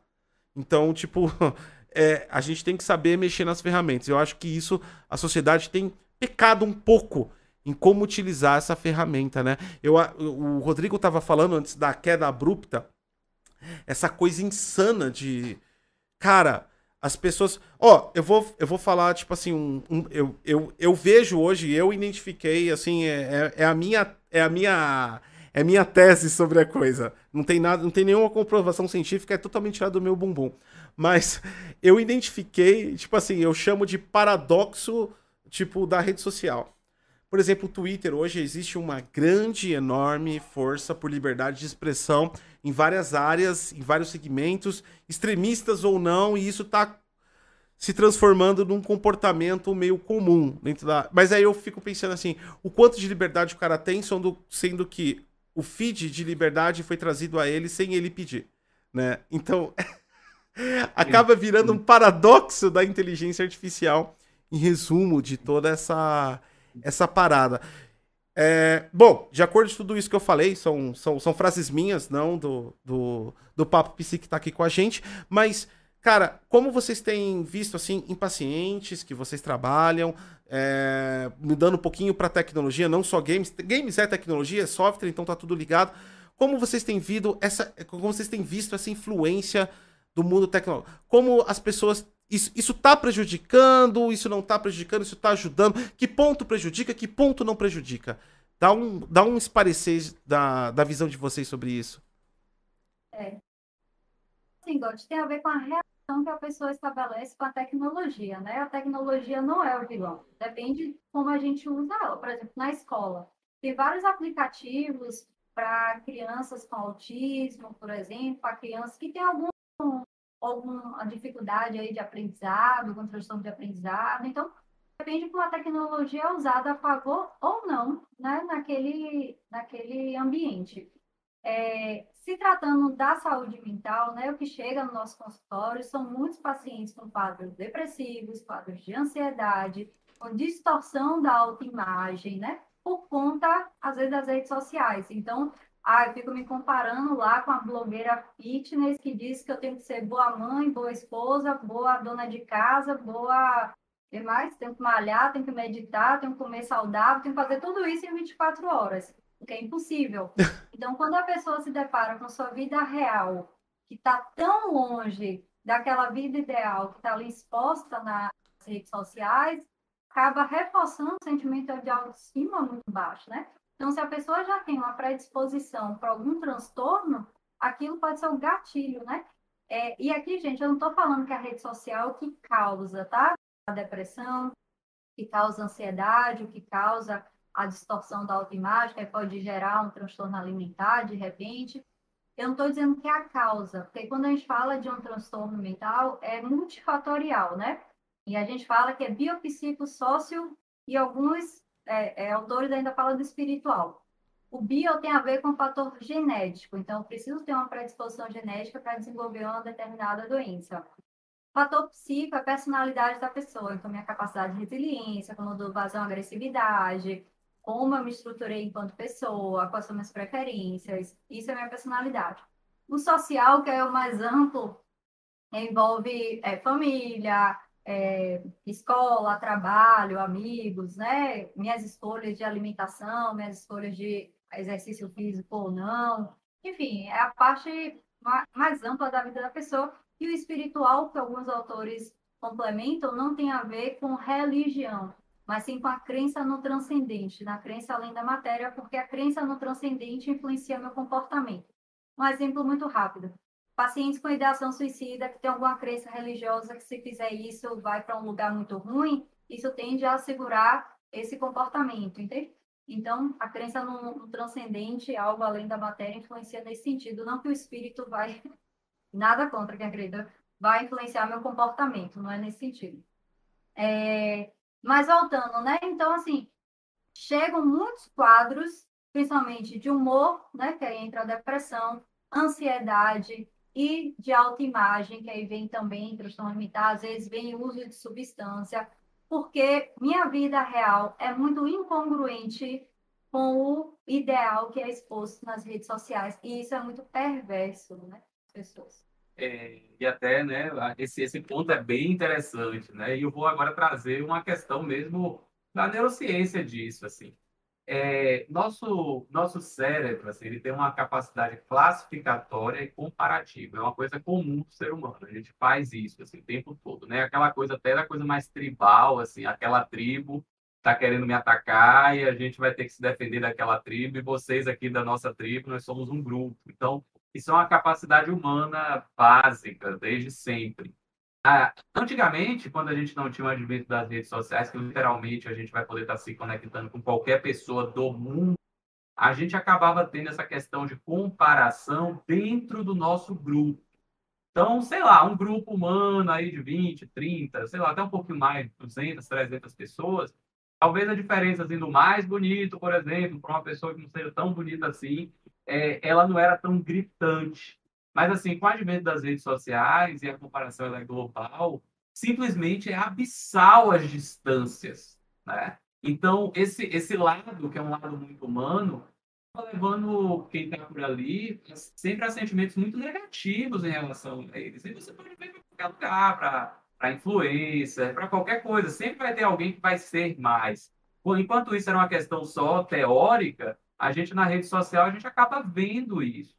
Uma coisa, assim, né, que é também das redes sociais, que é uma coisa que já foi falado diversas vezes, mas a gente tem que reiterar isso, é assim, aquilo ali é uma, é uma realidade preparada, né? Então, eu, nossa, quantas vezes, assim, é, por exemplo, Gotti, não sei se você já viu aquela, aquele meme, né? Meu psiquiatra me acompanha nas redes sociais. Sim, eu acompanho, tá? Então, meus pacientes sabem disso, eu acompanho. Caramba, psiquiatra stalker, né?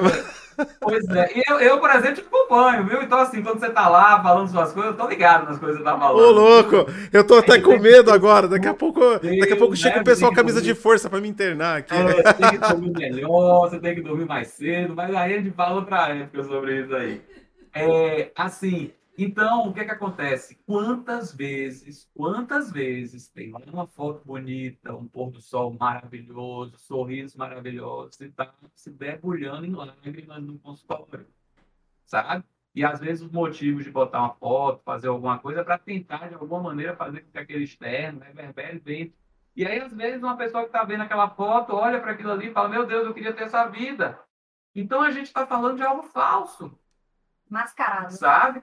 E assim, e, e uma coisa que você estava falando que também é muito importante, e eu quero deixar claro, não é o instrumento em si. É, é uma coisa até da própria história, Gotti. Você gosta de ler muita história, assim.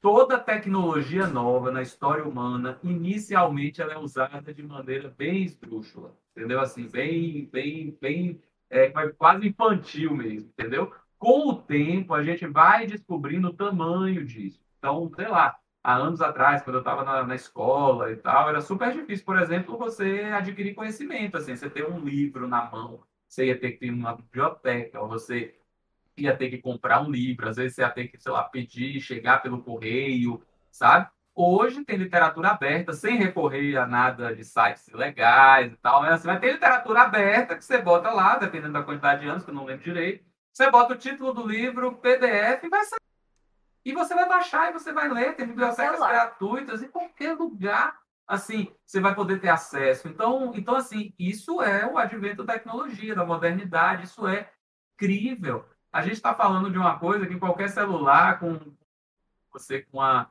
uma internet Wi-Fi de algum estabelecimento, até às vezes pública, em alguns lugares que tem, assim, você pode baixar conhecimento humano de séculos.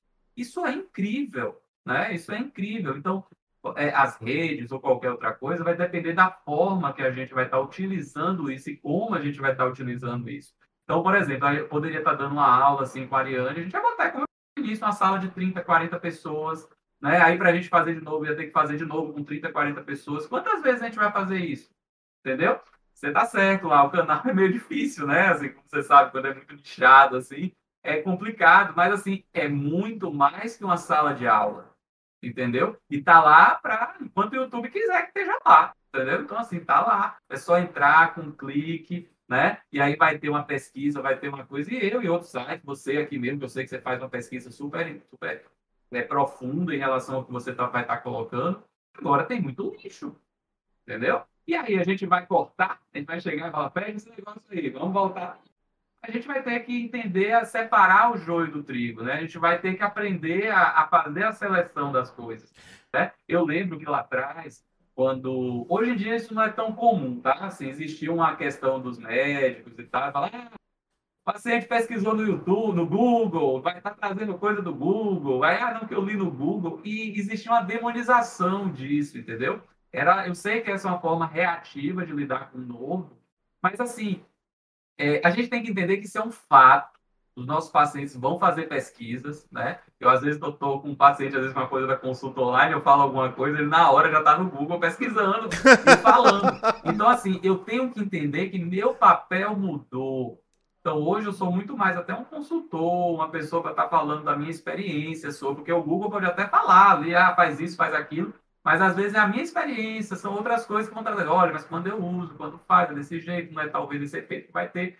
E aí a coisa caminha. Tanto é que os pacientes continuam chegando. Assim, eu não vou assim, não, você olhou no Google, que absurdo, você tem que ouvir o que eu estou falando aqui. Não, é um fato, sabe? É um fato. E a gente tem que estar tá lidando com esse fato, e isso é uma forma, inclusive, do paciente entender mais e ser mais responsável sobre o seu tratamento esse lugar do, do suposto saber que, que eu, eu vou depositar tudo que eu sei você tem que obedecer, isso é só um engano do médico ou de qualquer profissional de saúde. Porque se você não traz essa pessoa para o protagonismo do tratamento, ele não vai fazer. Ele vai ser o papai falando e o filhinho desobedecendo. Não, a gente tem que ter uma relação de adulto, né? uma relação de, de, de alteridade, assim. Né?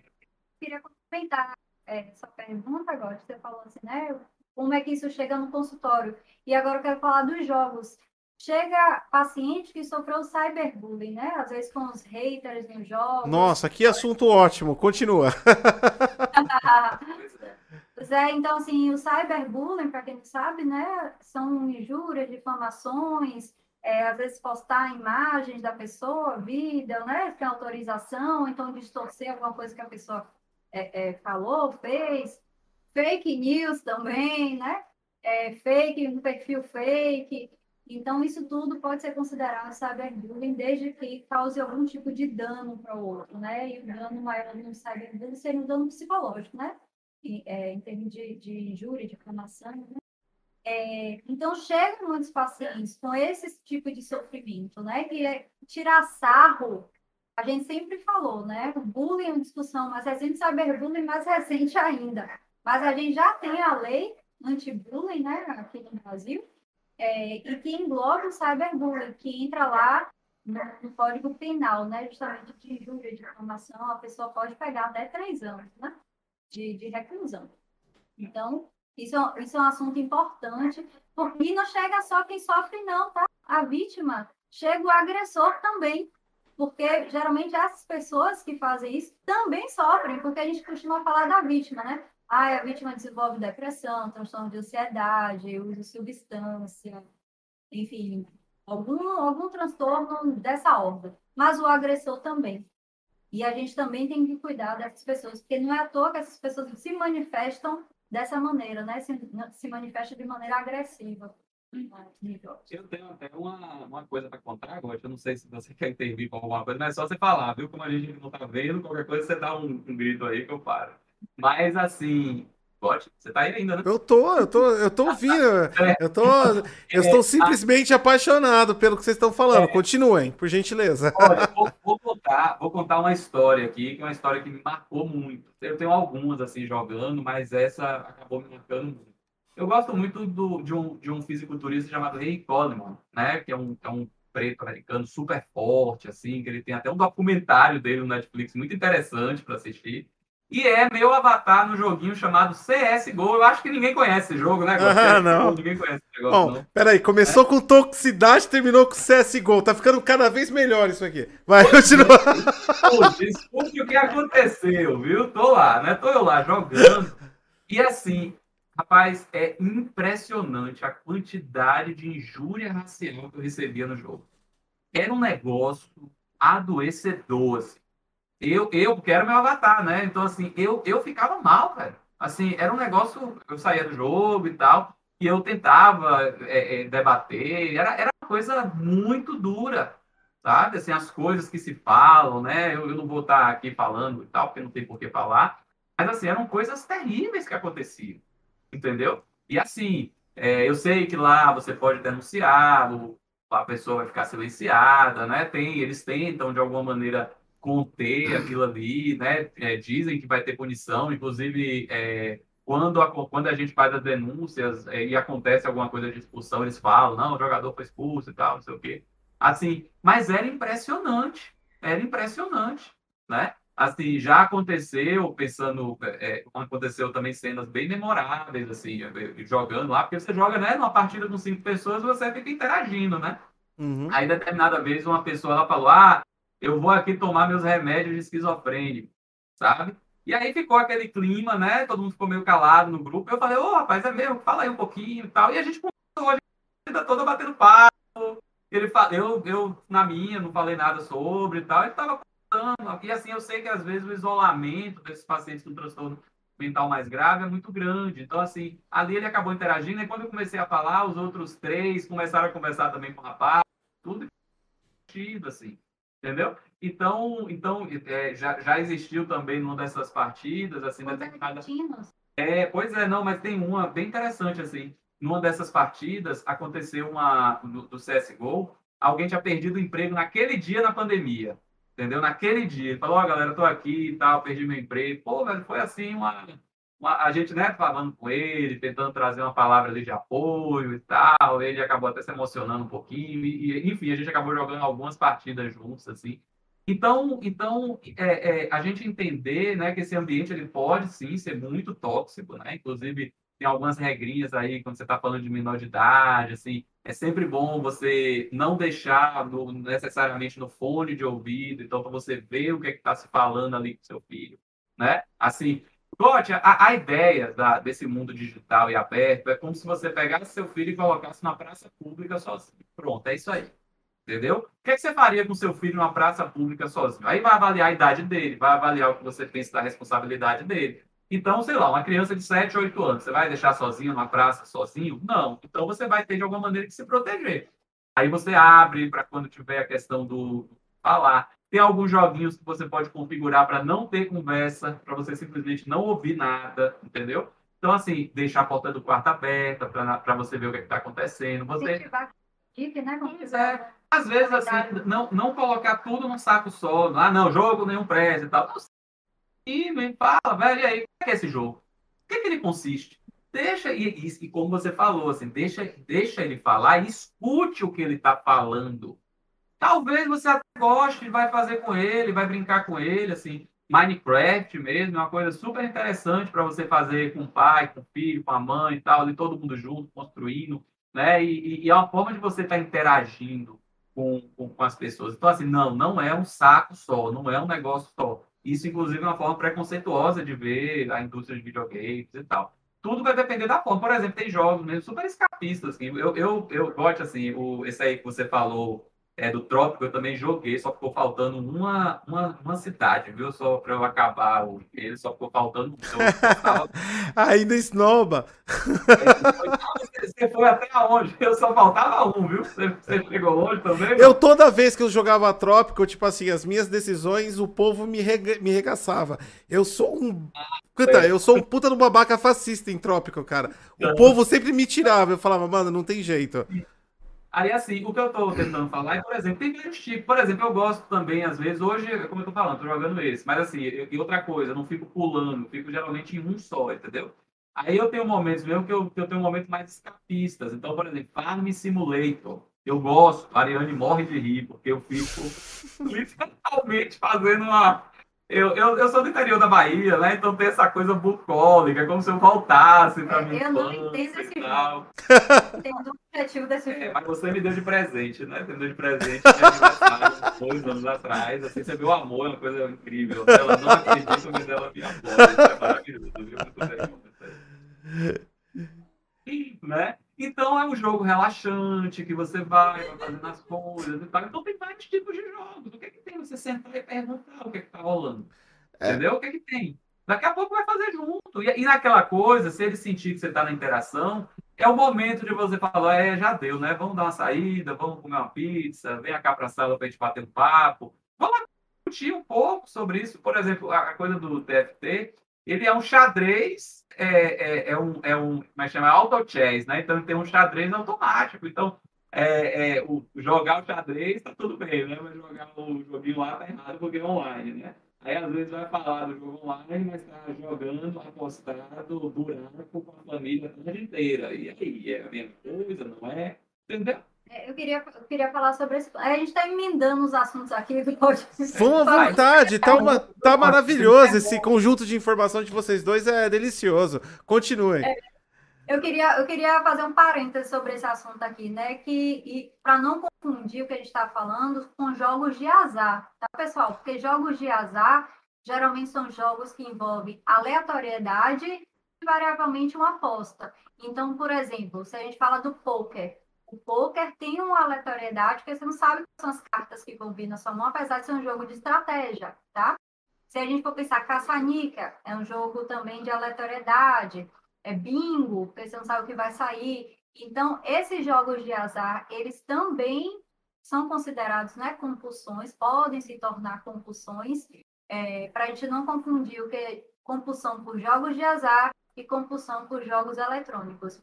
Um paciente me falou recentemente que, que tem jogos que eles inseriram jogos de azar no jogo eletrônico. Por exemplo, ele estava falando, não vou lembrar o nome do jogo. São vários, bebê. Mas ele estava falando de um jogo assim que ele comprava uma caixa e dentro da caixa ia vir um, uma recompensa. Pera só, só um minutinho. Galera, ela tá falando da EA Games. Vai, continua.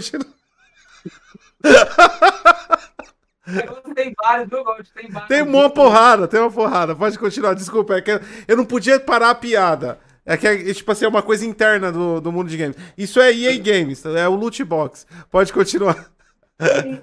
Aprendi várias coisas novas aqui, inclusive.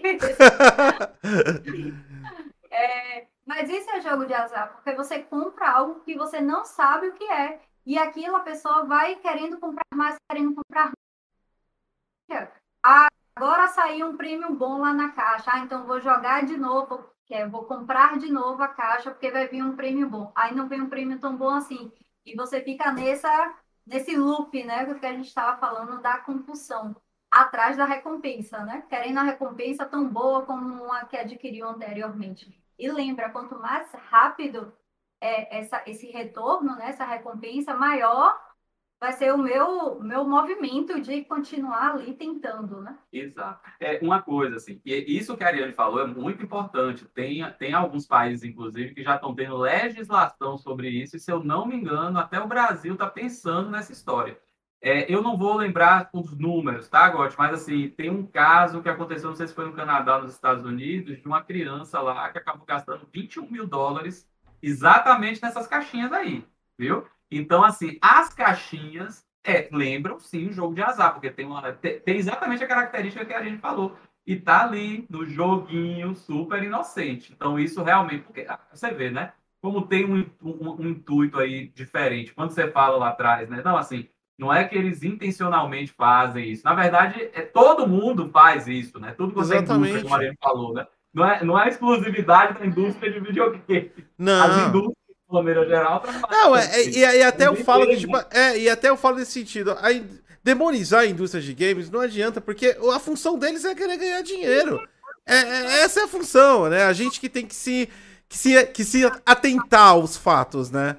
É, por exemplo, God, assim, essa história da caixinha, eu acho um ponto a mais. Isso, isso realmente a gente está falando de algo que tem que ser combatido.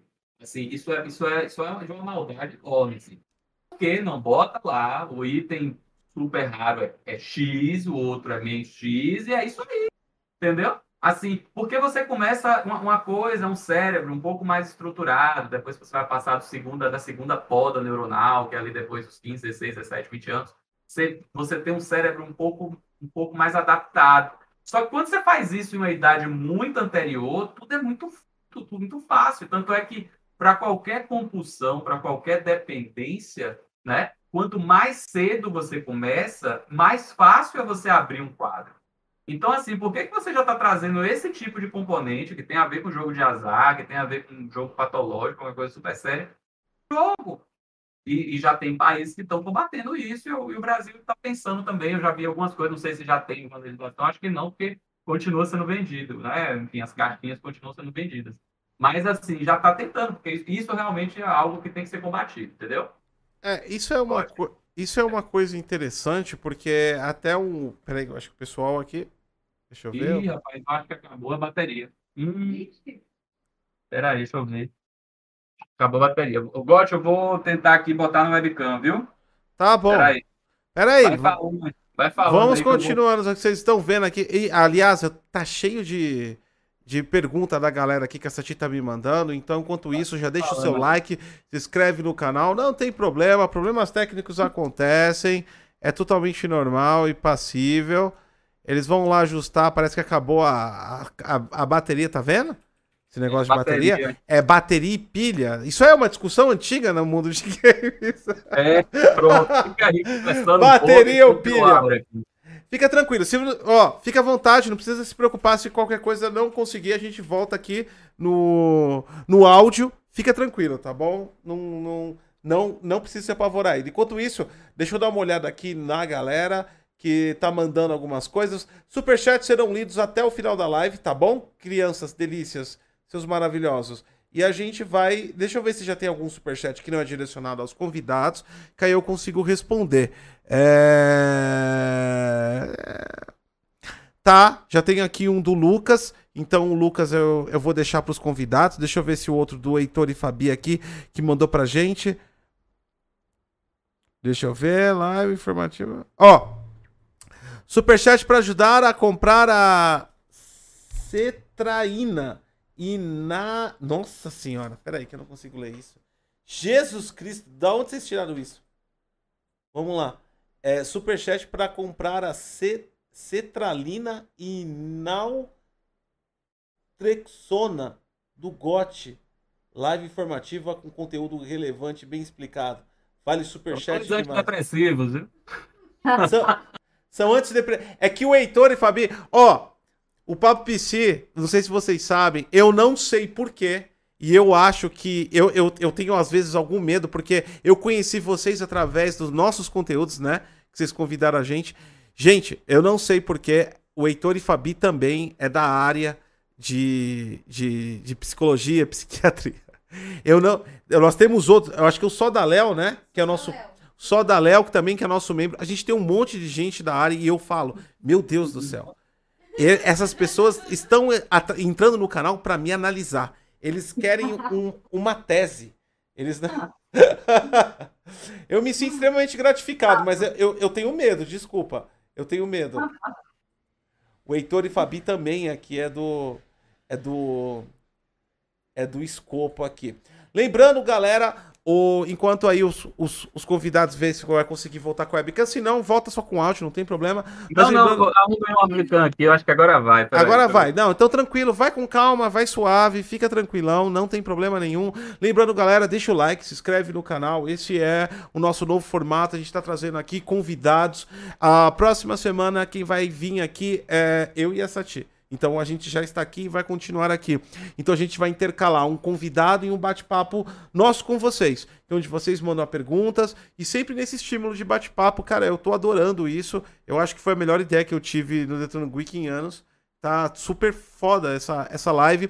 No, na no última live do mês, a gente vai trazer o outro Rodrigo, né? Estamos falando com o Rodrigo Azevedo aqui, que é, de, é, é psiquiatra, mas eu vou trazer o Rodrigo desenvolvedor de games, né? Cara, é um papo muito legal porque a gente vai falar sobre o Real Engine 5, vamos falar das expectativas e esse cara, eu acho muito, eu, eu escolhi para trazer esse cara porque eu conheço ele já. Ele é um desenvolvedor, ele tá, ele faz, ele fez alguns freelas legais que vocês vão que vocês vão ver para grandes empresas, mas também ele trabalha num projeto indie dele. E cara, esse maluco eu gosto dele porque eu e ele a gente tem uma treta entre arte e tecnologia. Então eu acho que vai ser um bate-papo sensacional também. E é, e é isso, né? Se for ficar trazendo os caras que concordam comigo, não vai dar certo. Aí vai dar merda esse programa. Então, ele é um cara que, tipo assim, ele é muito focado no mundo artístico. E ele me lembra até um pouco a Satia. E é uma treta muito louca entre eu e a Satia em relação à tecnologia e arte. As percepções dos formatos. Essa te fala, ai, mas isso não tá legal. Eu falo, foda-se, mas isso aqui é funcional, é por causa disso. Então, a lógica e a percepção de arte, porque a arte é bem mais variável que a lógica, né? A lógica traz numa exatidão. E eu, e, eu, e eu amo discutir com esse maluco, e eu vou colocar isso público. Ele, inclusive, ele tá fazendo um jogo e vai ter keys desse jogo aqui pra galera, acesso antecipado. Mano, tá muito louco esse programa que a gente criou aqui, o Got Talk. Velho, foi a melhor coisa que eu fiz na minha vida, velho. É... Pode, pode ir perguntando aqui enquanto eu tento conectar Tudo o bem, aqui. Vão tranquilo aqui. Eu só vou, eu só vou ler uma última. Ó, só, só, só para vocês entenderem, o, o, o Rodrigo e Ariane. Olha, olha como é a minha situação aqui desprezível no canal. Você vê, ó. A galera tá. A, a Sati me manda aqui um que a galera tá falando no chat, ó. Tem muito psicólogo, psiquiatra, porque eles estão tentando te ajudar, Gotti, tá vendo? A galera me intitula como maluco nesse canal. É, é difícil, né? A gente tenta fazer uma coisa legal, mas você vê como é que é. E eu tenho um pouco de medo. Eu acho que eu atraio um pouco a galera, porque eu acho assim, o Gotcose vai virar uma tese legal de estudo, né? Bem doido. Vamos continuar então. Então, quando vocês estão arrumando aí, é... cara, a gente começou a entrar nos assuntos, caiu a bateria. Vamos falar de crianças agora. Eu acho que é super legal isso, que a gente, vocês já entraram um pouquinho no assunto, deram o CSGO, é... que literalmente, apesar de ser um, um jogo como qualquer outro jogo, eu não recomendaria pro teu filho. Mas tu faz o que você quiser na sua vida. Porque eu conheço a. a, a ó, tirando aí o, o Rodrigo e a Ariane, que são pessoas, tipo, extremamente de alto nível, mas olhando, eu tô, tô falando por mim, tá? Agora quase falando. No geral, CSGO tem um, uma grande porcentagem ou é alcoólatra ou viciado em algum tipo de droga. Pela minha experiência no jogo. Sim. E eu já joguei muito CSGO. Então eu não diria isso. Mas vamos falar dessa parada no sentido. E eu tenho um exemplo muito legal que é o meu próprio filho. O meu menino teve é, acesso a, a, a, a, jogos, a tecnologia. Eu dei, com dois anos de idade, um PC para ele. Isso trouxe muitos benefícios e problemas também. Eu não vou mascarar, eu não vou fingir que é o mundo do Teletubbies, né? É, hoje meu filho, por exemplo, sem ter frequentado um curso de inglês, ou até mesmo eu, nem eu nem a Sati somos fluentes em inglês, ele tem a capacidade de se comunicar com, com outras pessoas da idade dele em multiplayers, né? De, de é, online em inglês. Porque por ele mesmo, isso aí não foi uma coisa nossa, nem imposição, por ele mesmo ele acabou é, adquirindo a, a, o interesse em ver youtubers americanos, ele é muito focado nesses youtubers, e, cara, ele foi consumindo aquele idioma logo na formação mental dele, né? E ele adquiriu essa especialidade. Outra coisa também, ele tem uma coordenação motora muito boa por causa. Tá vendo a gente? Tá ouvindo? Eu tô ouvindo. Vocês estão me tá ouvindo? Vendo? Você tá não, vendo? Vendo não, eu tô ouvindo. Peraí, deixa eu ver aqui no. E agora a gente Peraí. tá se vendo aqui, viu? Tô vendo aqui, tô vendo. Daqui a pouco vai, daqui a pouco vai não sair é aqui. boa, mas Não, lugar. perfeito, perfeito. É. Não, fiquem à vontade, não. Cara, problemas técnicos acontecem. Bem-vindo ao mundo do YouTube, das lives. É assim mesmo. Fiquem à vontade, está dando tudo certinho aqui. A gente vai continuar de boa aqui. Eu gravei parte do meu pijama, viu? Então a gente já, te- já tá vendo vocês novamente. É... Desculpa, desculpa aí. Não, Desculpa. pelo amor de Deus, não precisa pedir isso. A- ideia aqui é a gente conversar, seja lá como. Se a gente for, tiver que bater um, um, um, um telégrafo aí um pro outro, a gente faz. Não- não- não- Ó, mas a imagem não tá tão boa como a outra, que a outra câmera é melhor, mas a bateria acabou. Não, Fazer não se quê? importa. A bateria acabou justamente porque o papo tava ótimo e a gente continuou fazendo. Sim. Pronto, Então, mas agora dá pra gente ir até aqui, viu? Tranquilo. Agora, então fica sossegado. você então- tava- desculpa ter te interrompido, você estava falando sobre seu filho. Isso, isso, isso. Não, não, não. Tá tranquilo. E obrigado aí, voltaram a imagem, mas, tu, mas tá tudo tranquilo. É, a questão é o seguinte, que eu tava falando do meu filho é que, tipo assim, trouxe, trouxe esse ponto positivo. Ele tem uma coordenação motora ótima. Inclusive, a Satia mesmo publicou um vídeo dele, ele jogando tipo um Guitar Hero. A mãozinha... Mano, o meu moleque é uma coisa absurda. Se você for jogar um PVP com ele, velho, você vai falar, o moleque tá usando hack, ele é louco. É, não. Ele joga um jogo na Steam chamado Team Fortress, que é basicamente a toxicidade do, do CSGO, só que com menos depressão em certas pontas, né? Vamos dizer assim. É, E cara, a gente teve que estabelecer regras pra ele e... e foi uma coisa legal. E até eu gostaria até de, de conversar com vocês isso. E até falar, até mesmo como pais, a gente tá na linha certa não. Mas a gente teve que estabelecer regras quando descobriu que ele realmente. Descobriu não, é nítido, né? Você vê exatamente quando a criança tá passando totalmente dos limites.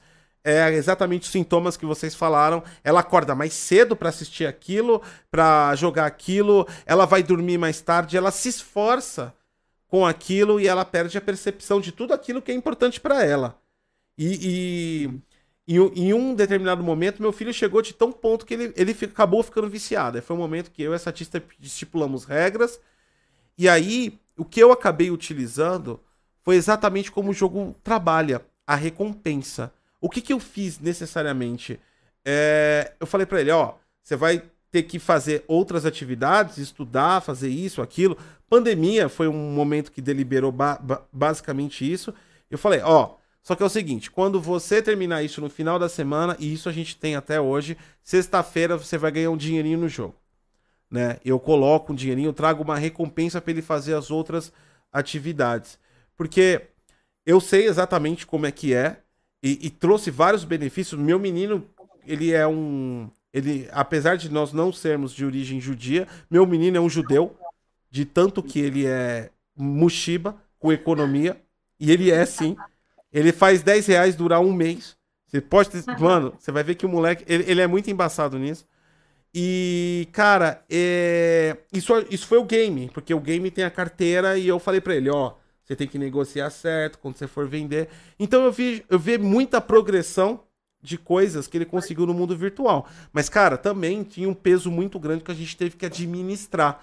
Porque se você simplesmente usar o jogo pra simplesmente você falar, ó, deixa a criança aí porque eu tô sem tempo de cuidar dela, meu, vai dar um problema violento sobre isso, que é o que a gente pôde observar. Como é que vocês veem essa situação de crianças, é, tecnologia, games?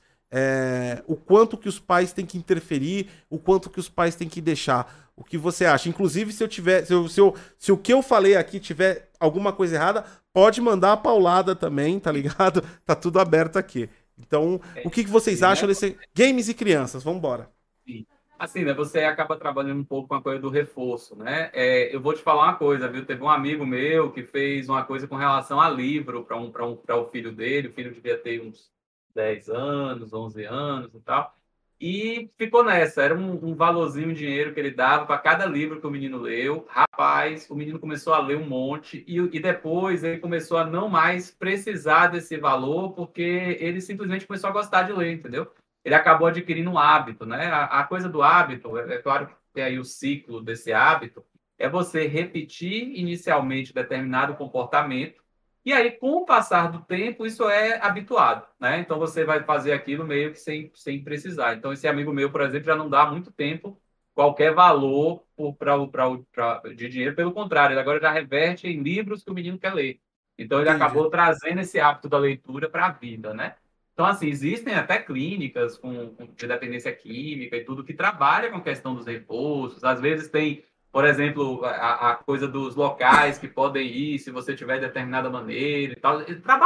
Isso é básico, né? Assim, a gente a gente trabalha com reforço o tempo todo, né? Assim, na vida a gente faz isso muito na vida, né? Qualquer coisas que são positivas, a gente tende a tentar repetir para que aquilo aumente cada vez mais, e é isso mesmo, né? Você está pegando algo que pode, em um primeiro momento, ser deletério para ele, ser algo que é ruim para ele, que é sair do jogo, jogar menos, ou fazer alguma coisa, mas aí você está congratulando com outra coisa, e aí ele vai, de alguma maneira, pesar isso, né? Então, sabe o que, é que eu lembrei aqui? Eu lembrei do Carl Hart, né? Que é o. Que é um, eu tô, esqueci o livro dele. Um preço muito alto. Um preço muito alto. Né, que o Carl Hart fez o seguinte: é, tem aquela teoria, né, que, que é a, a, prática mesmo, né, que você vai lá, pega ratinho e aí começa a dar cocaína pro ratinho e tal, e ele meio que abandona a comida e fica na cocaína até de repente morrer. Né? E, a ideia, e, a, e a ideia geral é que isso pode ser extrapolado. Então, você pegar é, com dependentes químicos mais graves e tal, e aí você, ele vai acontecer exatamente isso com ele. E o Carl Hart, ele tenta quebrar um pouco isso. Ele faz, eu não vou lembrar direito como foi o experimento dele. É, ele fez experimento, ele fez uma maquete com os ratos, só tinham acesso à comida e, e à droga, e uma outra maquete que os ratos tinham acesso à comida, à droga e tinha aquele roda para ele ficar lá brincando, ele tinha outros ratos que ele podia socializar, entre aspas, né, que ele podia interagir, tinha outros atrativos. Então ele percebeu nessa pesquisa que os ratos que estavam na maquete, que tinham outros atrativos, usavam muito menos a droga, uhum. recorriam muito menos à droga, justamente porque ele tinha outros estímulos. Agora os ratos só tinham estímulo à comida, né? Que é a, sobrevivência. E a droga recorriam mais à droga. Exato. Ele queria até extrapolar isso até para o público humano mesmo, dependentes químicos de crack e tal nos Estados Unidos. Se você desse algum dinheiro, será que necessariamente ele ia usar aquilo para comprar uma droga? Não. Na verdade, poderia usar para outras coisas, não necessariamente para isso. Então, você ter essas outras atividades adicionais, você pode ver que na, na questão aí do seu filho ou de outras crianças, é a restrição do repertório. Quando você vai ampliando esse repertório, você vai. E a pandemia, como você disse, foi um problema, né? Porque eu, eu lembro de você falando sobre isso. Eu lembro, inclusive, não sei se foi você, a Sati, falou assim: é um adolescente na pandemia. Quer dizer, entrando na adolescência na pandemia. Assim, eu senti a sua dor. Assim, eu falei, nossa, realmente, se para todas as faixas etárias isso foi um problema, Na adolescência, a gente está falando de um problema muito maior, porque o, o, o, grande ponto é exatamente a socialização, é você estar tá na interação.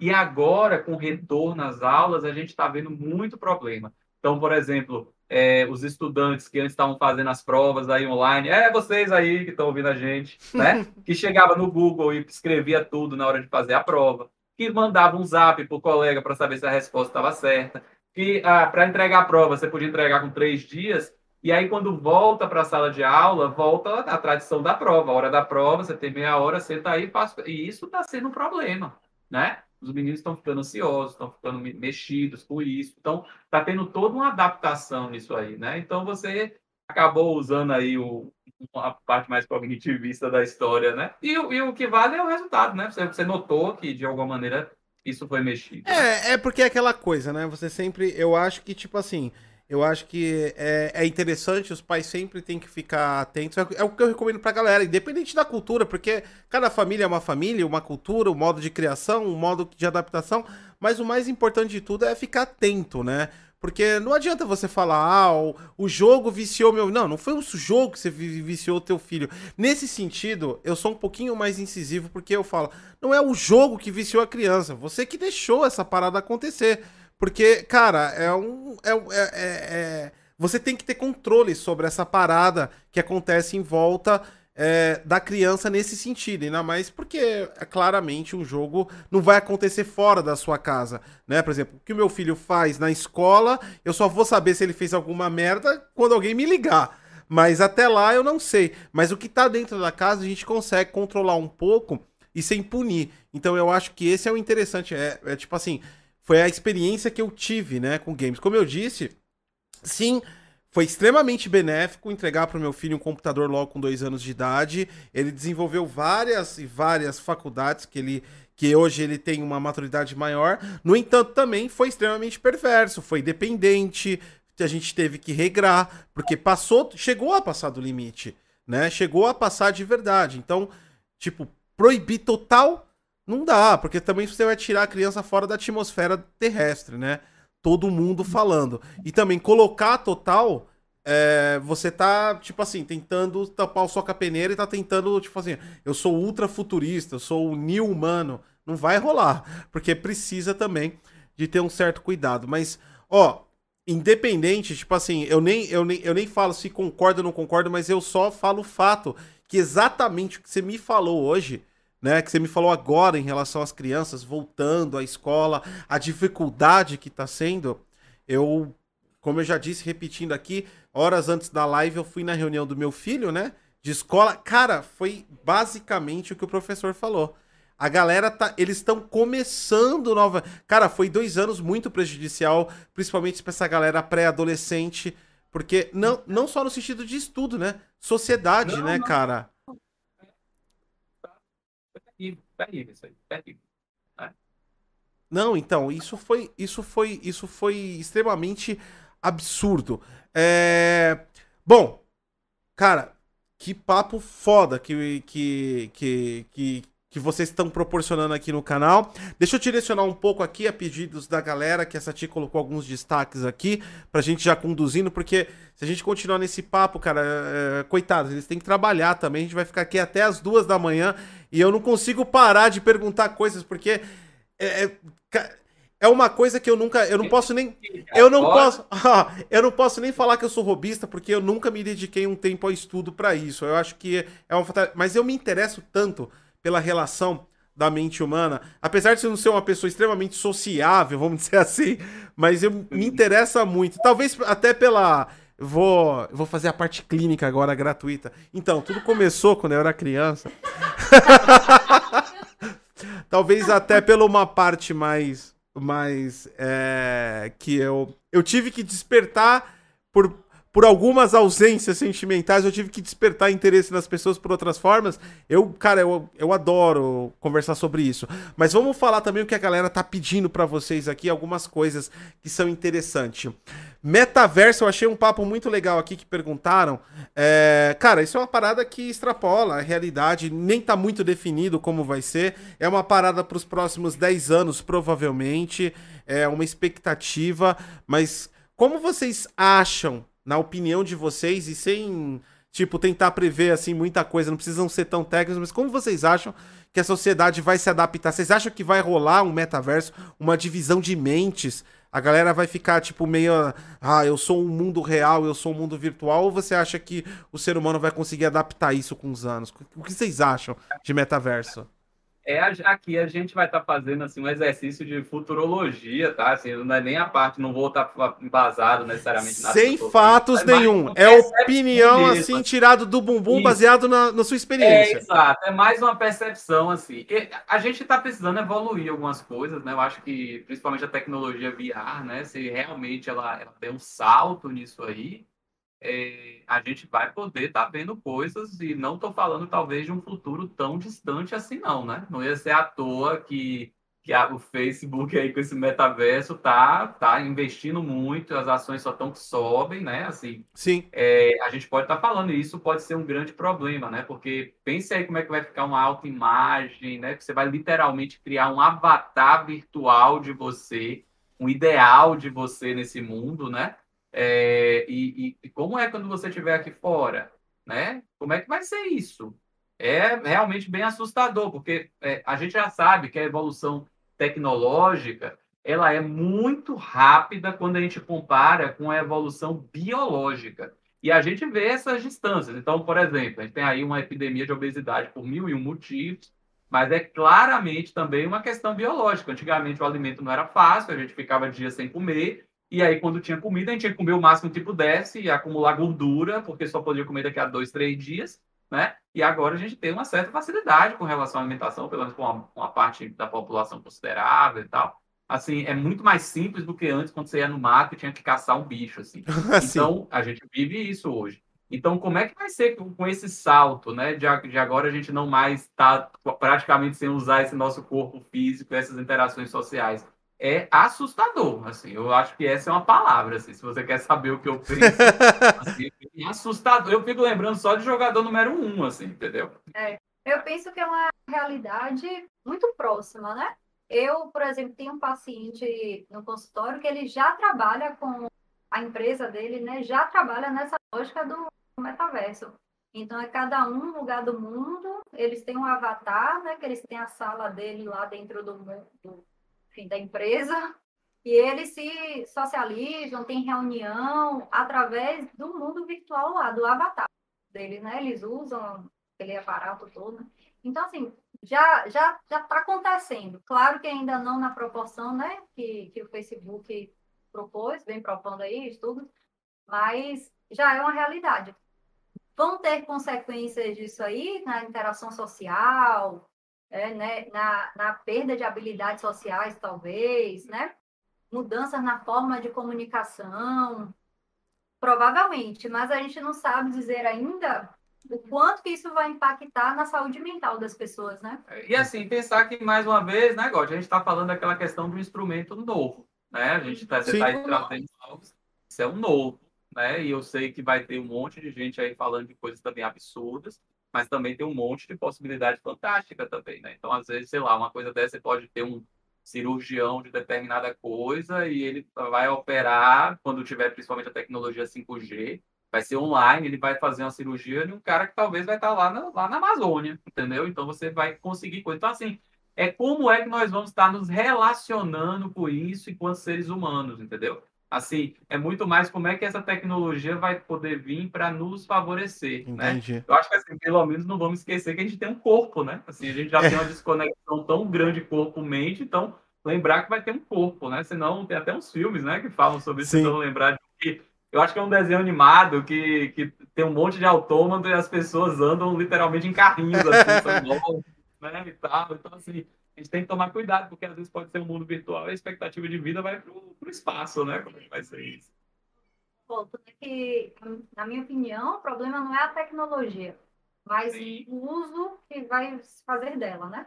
Como a gente vai utilizar essa tecnologia. É, eu vejo o metaverso, historicamente falando e ouvindo vocês, como, tipo assim, se a gente for levar a humanidade como ela se comporta historicamente, vai ser uma grande bosta, a galera vai se matar. Mas vamos continuar. É, ah, mano, eu acho que vai ser bom em vários pontos, mas antes de ficar bom, vai ser muito ruim. É, é a minha expectativa, vai, pessoal. é a história, né? É a história de toda tecnologia nova. É Exatamente. Exatamente. Antes de ficar bom, né? Eu acho que o maior exemplo de tecnologia é a fusão nuclear, né? Antes de ficar bom, é muito ruim. Pois, Aí pois, as bombas atômicas para é, para provar pra gente. Deixa eu pegar aqui um comentário do nosso amigo Lucas aqui, que mandou um superchat pra gente, fazendo uma pergunta para vocês. Ele mandou: Boa noite, pessoal, tudo bem? Pode dar algumas recomendações para quem trabalha sentado por muito tempo, práticas em geral indisponíveis? Grande abraço. Vocês têm alguma recomendação? Eu não sei se isso é direto ligado na área de vocês, talvez fisioterapia, mas eu não sei. Isso dá para fazer. Ele trabalha muito tempo sentado, ele queria alguma alguma coisa para ele se virar. Sim, as coisas mais gerais mesmo, né? Então você tentar fazer turnos assim de meia hora, 40 minutos, levantar. É muito bom também, às vezes, você ter a prática do próprio exercício muscular mesmo, para você poder reforçar, né? Alongar, você reforçar sua, sua musculatura para sustentar a parte óssea, ligamentar e tudo, né? Então, assim, não esquecer do corpo, já que a gente está falando sobre isso, né? Não pode esquecer do corpo. E até com os próprios os olhos mesmo, né? Porque quando você está diante da tela, você pisca muito menos, né? Então, com isso, pode ter alguma inflamação ocular e tal. Então, você sair, tomar, respirar um pouco, dar uma volta e voltar depois. É, até para produtividade isso é importante. Às vezes, ah, não, mas eu não posso porque eu tenho que produzir e tal. Às vezes esse sair e voltar é fundamental, assim, para tentar estimular essa saidinha aí. É, muitas das grandes ideias aí dos grandes gênios mundiais aconteceram nas saidinhas, né? Quando ele saía lá do laboratório de onde ele estava, ia dar uma volta, e era o momento eureka deles. Então, vale a pena aí uns 10 minutinhos a cada uma hora, 40 minutos, vale a pena. Ó, oh, eu ainda. A... Pode falar. A ergonomia, né? A ergonomia, a cadeira, essa cadeira de gote mesmo é fantástica. Nossa, aqui, a gente tá todo troncho aqui, porque não é apropriado. é, é, não.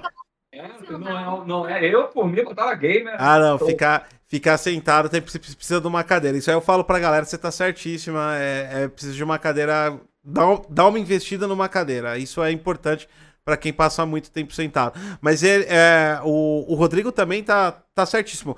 A maioria dos conteúdos do canal, ela é feita assim, tipo assim, é buraco que eu faço no, no chão. Eu fico transitando para lá e para cá, tá ligado? Sentado eu não consigo criar nada.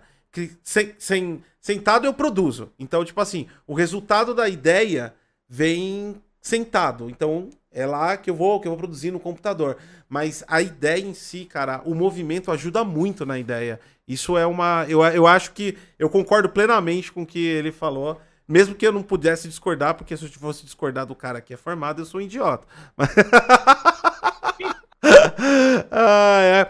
Vamos lá. Só voltando aqui ao assunto que a gente falou muito da parte de games, a galera pediu num, num ponto legal que a gente foi conversando pra caramba, e é um ponto interessante. A gente falou sobre a questão do, dos games, é, o, o que poderia viciar, como identificar, mas é aí que tá. Descobri, me identifiquei com esses sintomas que pode ser, não necessariamente não vamos condenar, cada caso é um caso. O ser humano não é uma, não é uma constante, ela é uma variável, mas eu me identifiquei. Qual é o próximo passo? O que, que eu faço se eu se eu sentir que tipo assim, não tá legal para mim. O que, que eu devo fazer? Qual é os próximos passos? Certo. Então, se tratando de que a compulsão, a gente está falando de um comportamento, né? É, então, se tem esse comportamento repetitivo, esse comportamento compulsivo, o ideal é que busque uma terapia, busque um, um psicólogo, né, um psicoterapeuta, para poder iniciar um acompanhamento para mudar esse padrão comportamental. Em alguns casos, vai ser necessário também aliar psiquiatra, né? Se esse nível de compulsão estiver atrapalhando a rotina da pessoa em um nível muito grande. Que aí o psicólogo, o psiquiatra vão poder avaliar junto com o paciente, com a rede de apoio dele, se de fato se trata de uma compulsão ou não, né? Ou é um uso abusivo daquele jogo, né? Porque assim, tem os jogadores é, recreativos, vamos dizer assim, né? Que jogam casualmente. Tem os jogadores que já fazem um uso mais abusivo, vamos falar assim, e tem que desenvolve uma compulsão. Então, às vezes, eu posso ter um uso abusivo daquele jogo, né? Eu posso acabar extrapolando no final de semana, alguns dias da semana, mas não necessariamente aquilo ter virado uma, uma dependência, né? Uma compulsão pelo jogo. E aí o profissional vai estar me ajudando nesse sentido. Porque pense, gente, isso é um comportamento, né? Um comportamento repetitivo, um comportamento geralmente é, é, duradouro, né? Uma compulsão. Então a gente tem que pensar como mudar esse padrão comportamental. Não é remédio que muda padrão comportamental. O que muda padrão comportamental é terapia. Por isso que o tratamento tem que ser em conjunto muitas vezes. Uhum. Exatamente, assim.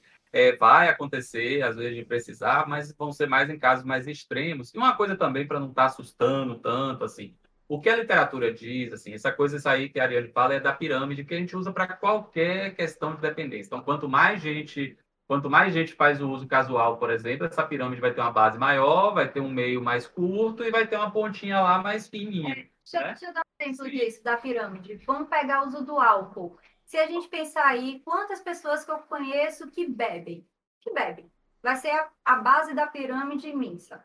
Quantas pessoas, de vez em quando, enfiam o pé na jaca, ficam de ressaca, vão para um evento e dá PT, estaria no meio da pirâmide. E no topo da pirâmide, aí sim teria quem desenvolveu uma compulsão né, pelo álcool, quem desenvolveu transtorno mental relacionado ao uso do álcool. Pois é, e, e, falando um pouco nesses números, assim, pensando na questão dos jogos, assim, que a literatura ainda está tudo muito novo, mas assim, alguns números trazem entre 0,3 a 1% é que pode vir a ter uma questão maior. Agora, quando você olha que é, vai depender dos estudos aí, mas a gente fala talvez de 40% da população mundial de alguma maneira jogando de vez em quando, sendo que o que mais se joga é no celular, né? Acaba sendo um número bem grande. É, uma outra coisa também da literatura é que fala assim, mesmo se nada for feito, até 50% conseguem retomar um padrão anterior, entendeu? Assim, por exemplo, às vezes a vida vai correndo, é, entra mais coisas ali. Então, a gente está falando de uma questão séria, né? E assim, o importante é a gente começar a reconhecer essa questão séria, para a gente poder cuidar desses pontos assim que acabam descambando para algo mais grave. Eu vou trazer um exemplo assim dessa coisa um pouco mais grave. Eu, eu, eu, tenho um pouco mais de tempo na psiquiatria e tal, então assim, mas eu sou de uma época que essa questão dos jogos era muito mais na, na, na população mais oriental, assim, você via na China, Japão e tal, então era uma coisa bem distante, assim, você não tinha necessariamente esses jogadores e eu gosto, eu não sei se eu posso estar falando o nome dos jogos, depois você me fala. Mesmo manda ver, manda, manda à vontade, não é, tem problema. Sim, meu amigo, o dos que eu me lembro, eu vou ser, eu vou ser muito restrito com, com o número, mas eu diria muito mais da metade do League of Legends, certo? Essa era a galera que vinha me procurar. Então, assim, para alguém chegar no psiquiatra, provavelmente a gente já estava falando desse grupo pequenininho que eu estou dizendo para você. É, e aí, o que acontecia no LoL era a questão da ranqueada, né? São, eram os rankings. Né? Então, eram, eram partidas que você vai ganhando e você quer subir nesse ranking. E eu não sei se ainda é assim, mas eu lembro de uma determinada pessoa de anos atrás, assim, que parece que a, os melhores momentos para você melhorar seu ranking eram nas madrugadas. Então, literalmente, ele trocava o dia pela noite, aí começou a não ir para a faculdade, começou a perder coisas. Foi muito difícil, entendeu? A gente, por exemplo, pensando até na intervenção medicamentosa, eu, num primeiro momento, acabei agindo para ele conseguir dormir então, a gente quebrar esse ciclo que a Ariane está falando, dele ter que ficar madrugadas, né? Isso, claro, com aval dele, não foi nada escondido, não, porque aquilo ali ele estava reconhecendo como um problema. Então, a gente fazia ele, de alguma maneira, dormir mais cedo, e aí ele cortava isso, e aos poucos a gente começou a quebrar essa história do ranking na cabeça dele, entendeu? A gente foi indo, indo, aí daqui a pouco ele começou a jogar o LoL e não jogar ranqueada, jogar as partidas sem ter o ranking, e agora anos, né, ele já já tá bem grandão já, ele nem joga mais, tá trabalhando, fazendo as coisas dele, tá tudo bem, assim, né? Inclusive, eu não sei se ele tá me assistindo, mas eu até mandei o, o, o vídeo do game que ele já, já dei alta há muitos anos para ele, assim, ele morreu de rir. Eu queria complementar uma coisa, assim, é muito importante a terapia quando a gente observa, né, que tem uma, alguma compulsão, porque se a gente não trata o que está levando a essa compulsão, que, por exemplo, pode ser camuflar né, algum sentimento, como a gente falou anteriormente, a pessoa pode migrar a compulsão, tá, gente? Isso é muito comum. Então, a pessoa tem uma determinada compulsão, aí por alguma questão da vida ela deixa de ter aquela compulsão, mas mais na frente ela desenvolve outra. Eu não sei se vocês já observaram o paciente pós-bariátrico, por exemplo, né?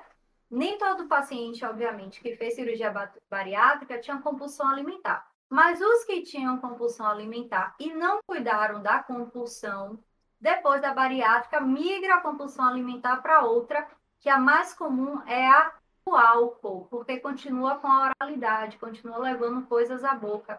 Então, só migrou, né? Da compulsão alimentar, compulsão alcoólica. Então, a gente tem que cuidar da compulsão.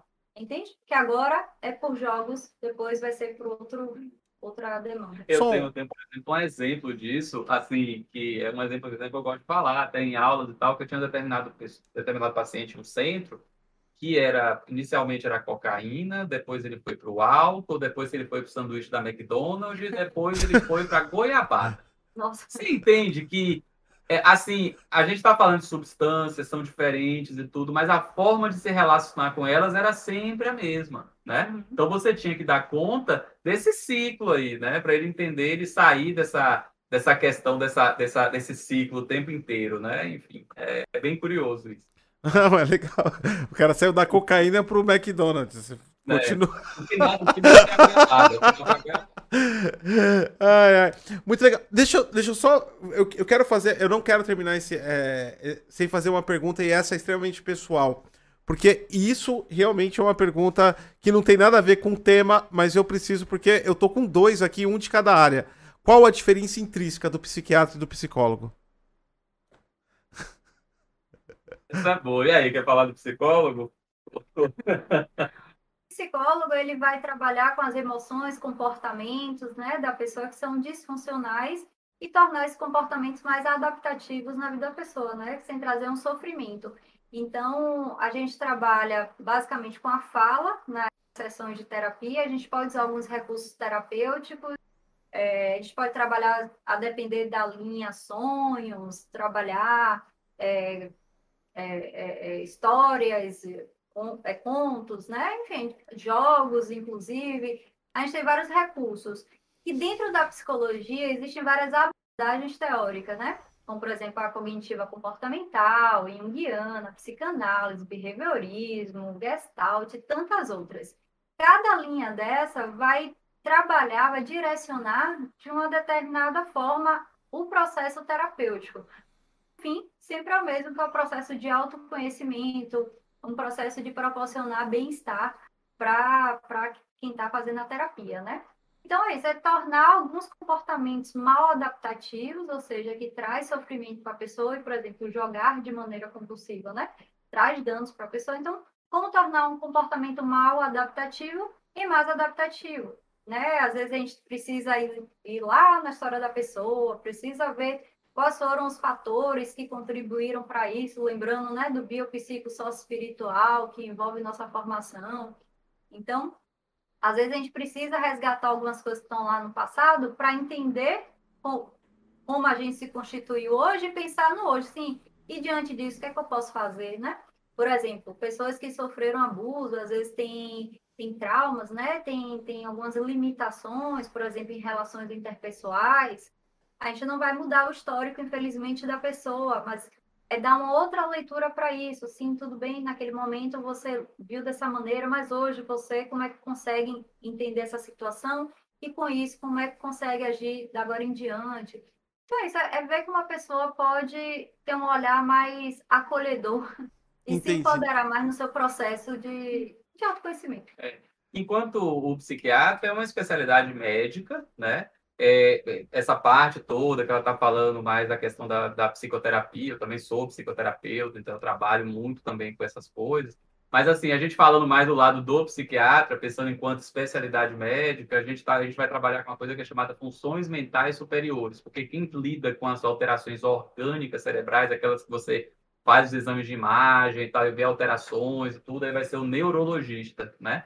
Interessante que eu acho que na Alemanha mesmo não existe nem a divisão. Neurologia e psiquiatra é uma especialidade só, assim, você tem um neuropsiquiatra.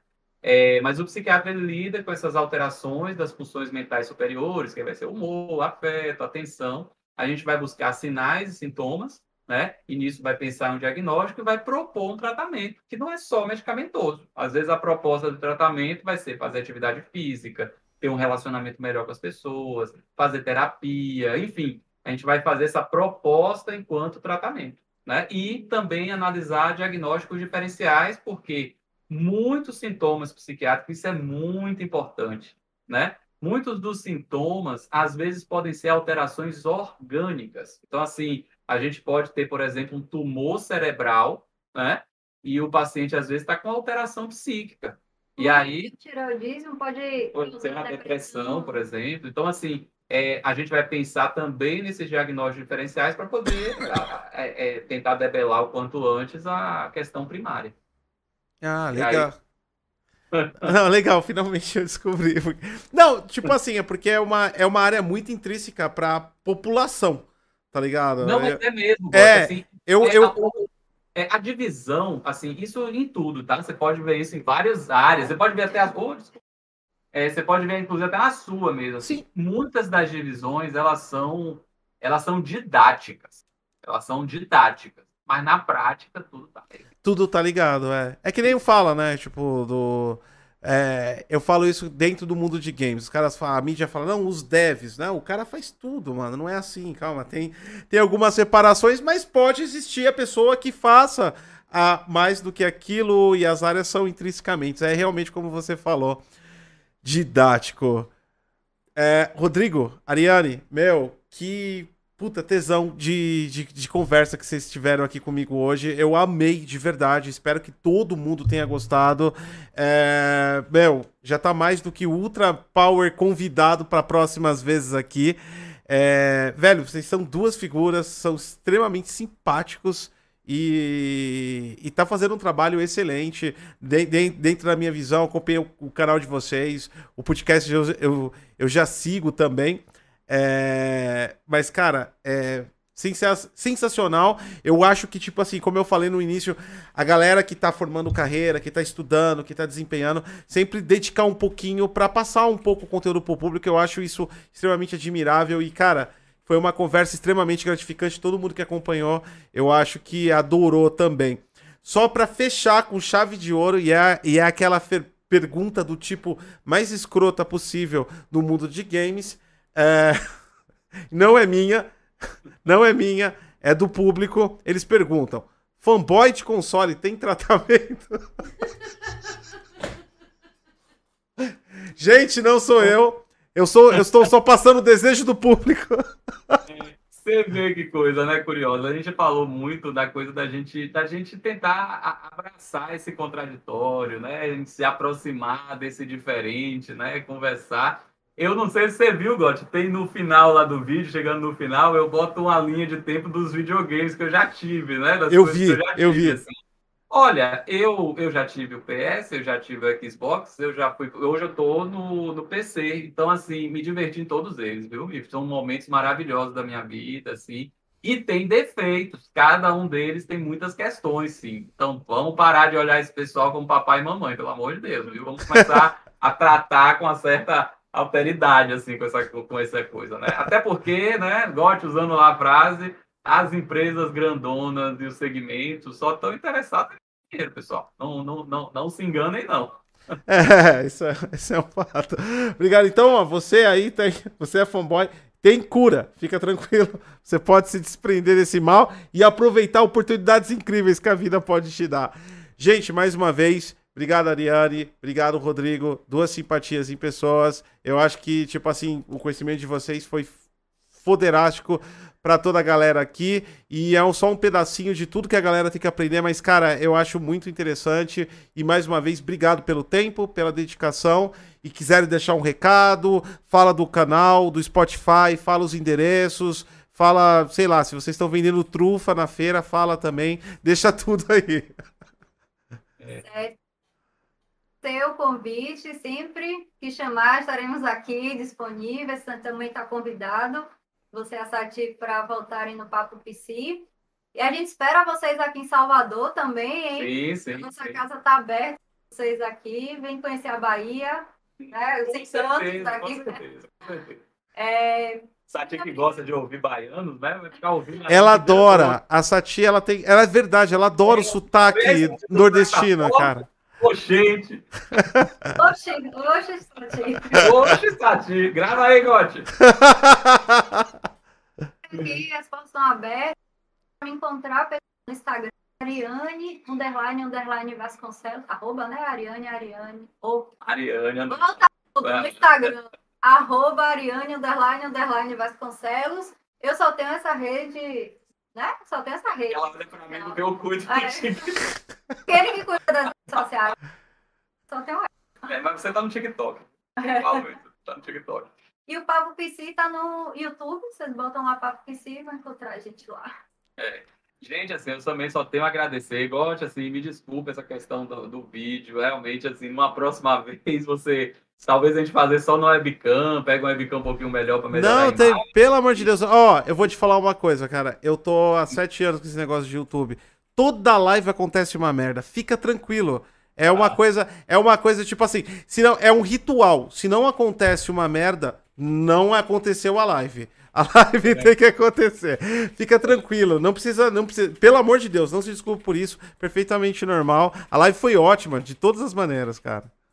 Aí, assim, e reforçar essa coisa do Papo PC, né? Assim, quem puder se inscrever, acompanhar, toda sexta-feira, assim, nós tentamos e por enquanto estamos conseguindo levar um vídeo de 10, 15, 20 minutos, né? E assim, e tentar fazer essa divulgação da própria saúde mental, assim, a gente precisa espalhar essa, essa notícia, espalhar essa, a gente tenta trabalhar com uma de uma forma muito didática, leve, meio que como foi hoje aqui, entendeu? A gente traz um pouco da nossa experiência, mas é feito com muito amor, com muito carinho. God sabe aí dos números, sabe que o negócio é difícil mesmo, entendeu? A gente faz nessa perspectiva mesmo, de querer que essa psicoeducação se espalhe. Então, quem puder lá se inscrever no canal, no Papo Psi, seguir a gente, vai ser ótimo, viu?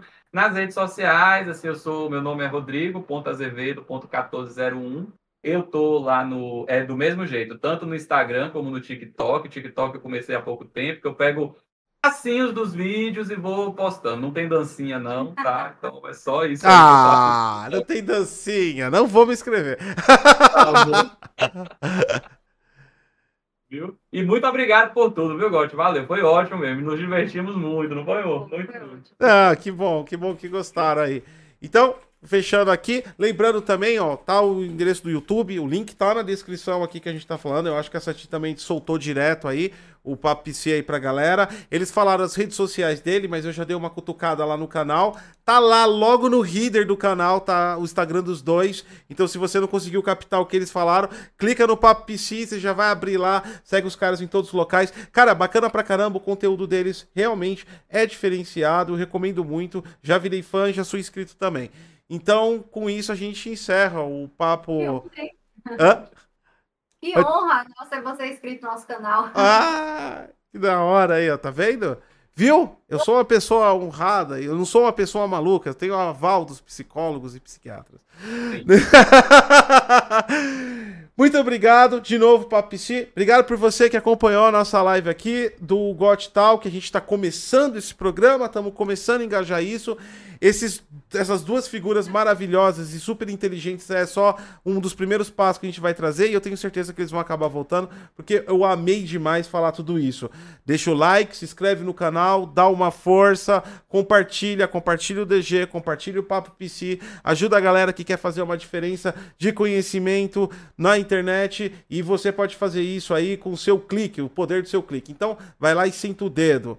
Galera, muito obrigado a todos aí, boa noite. Obrigado mais uma vez ao Papo PC, cara, e até a próxima, gente. Fui!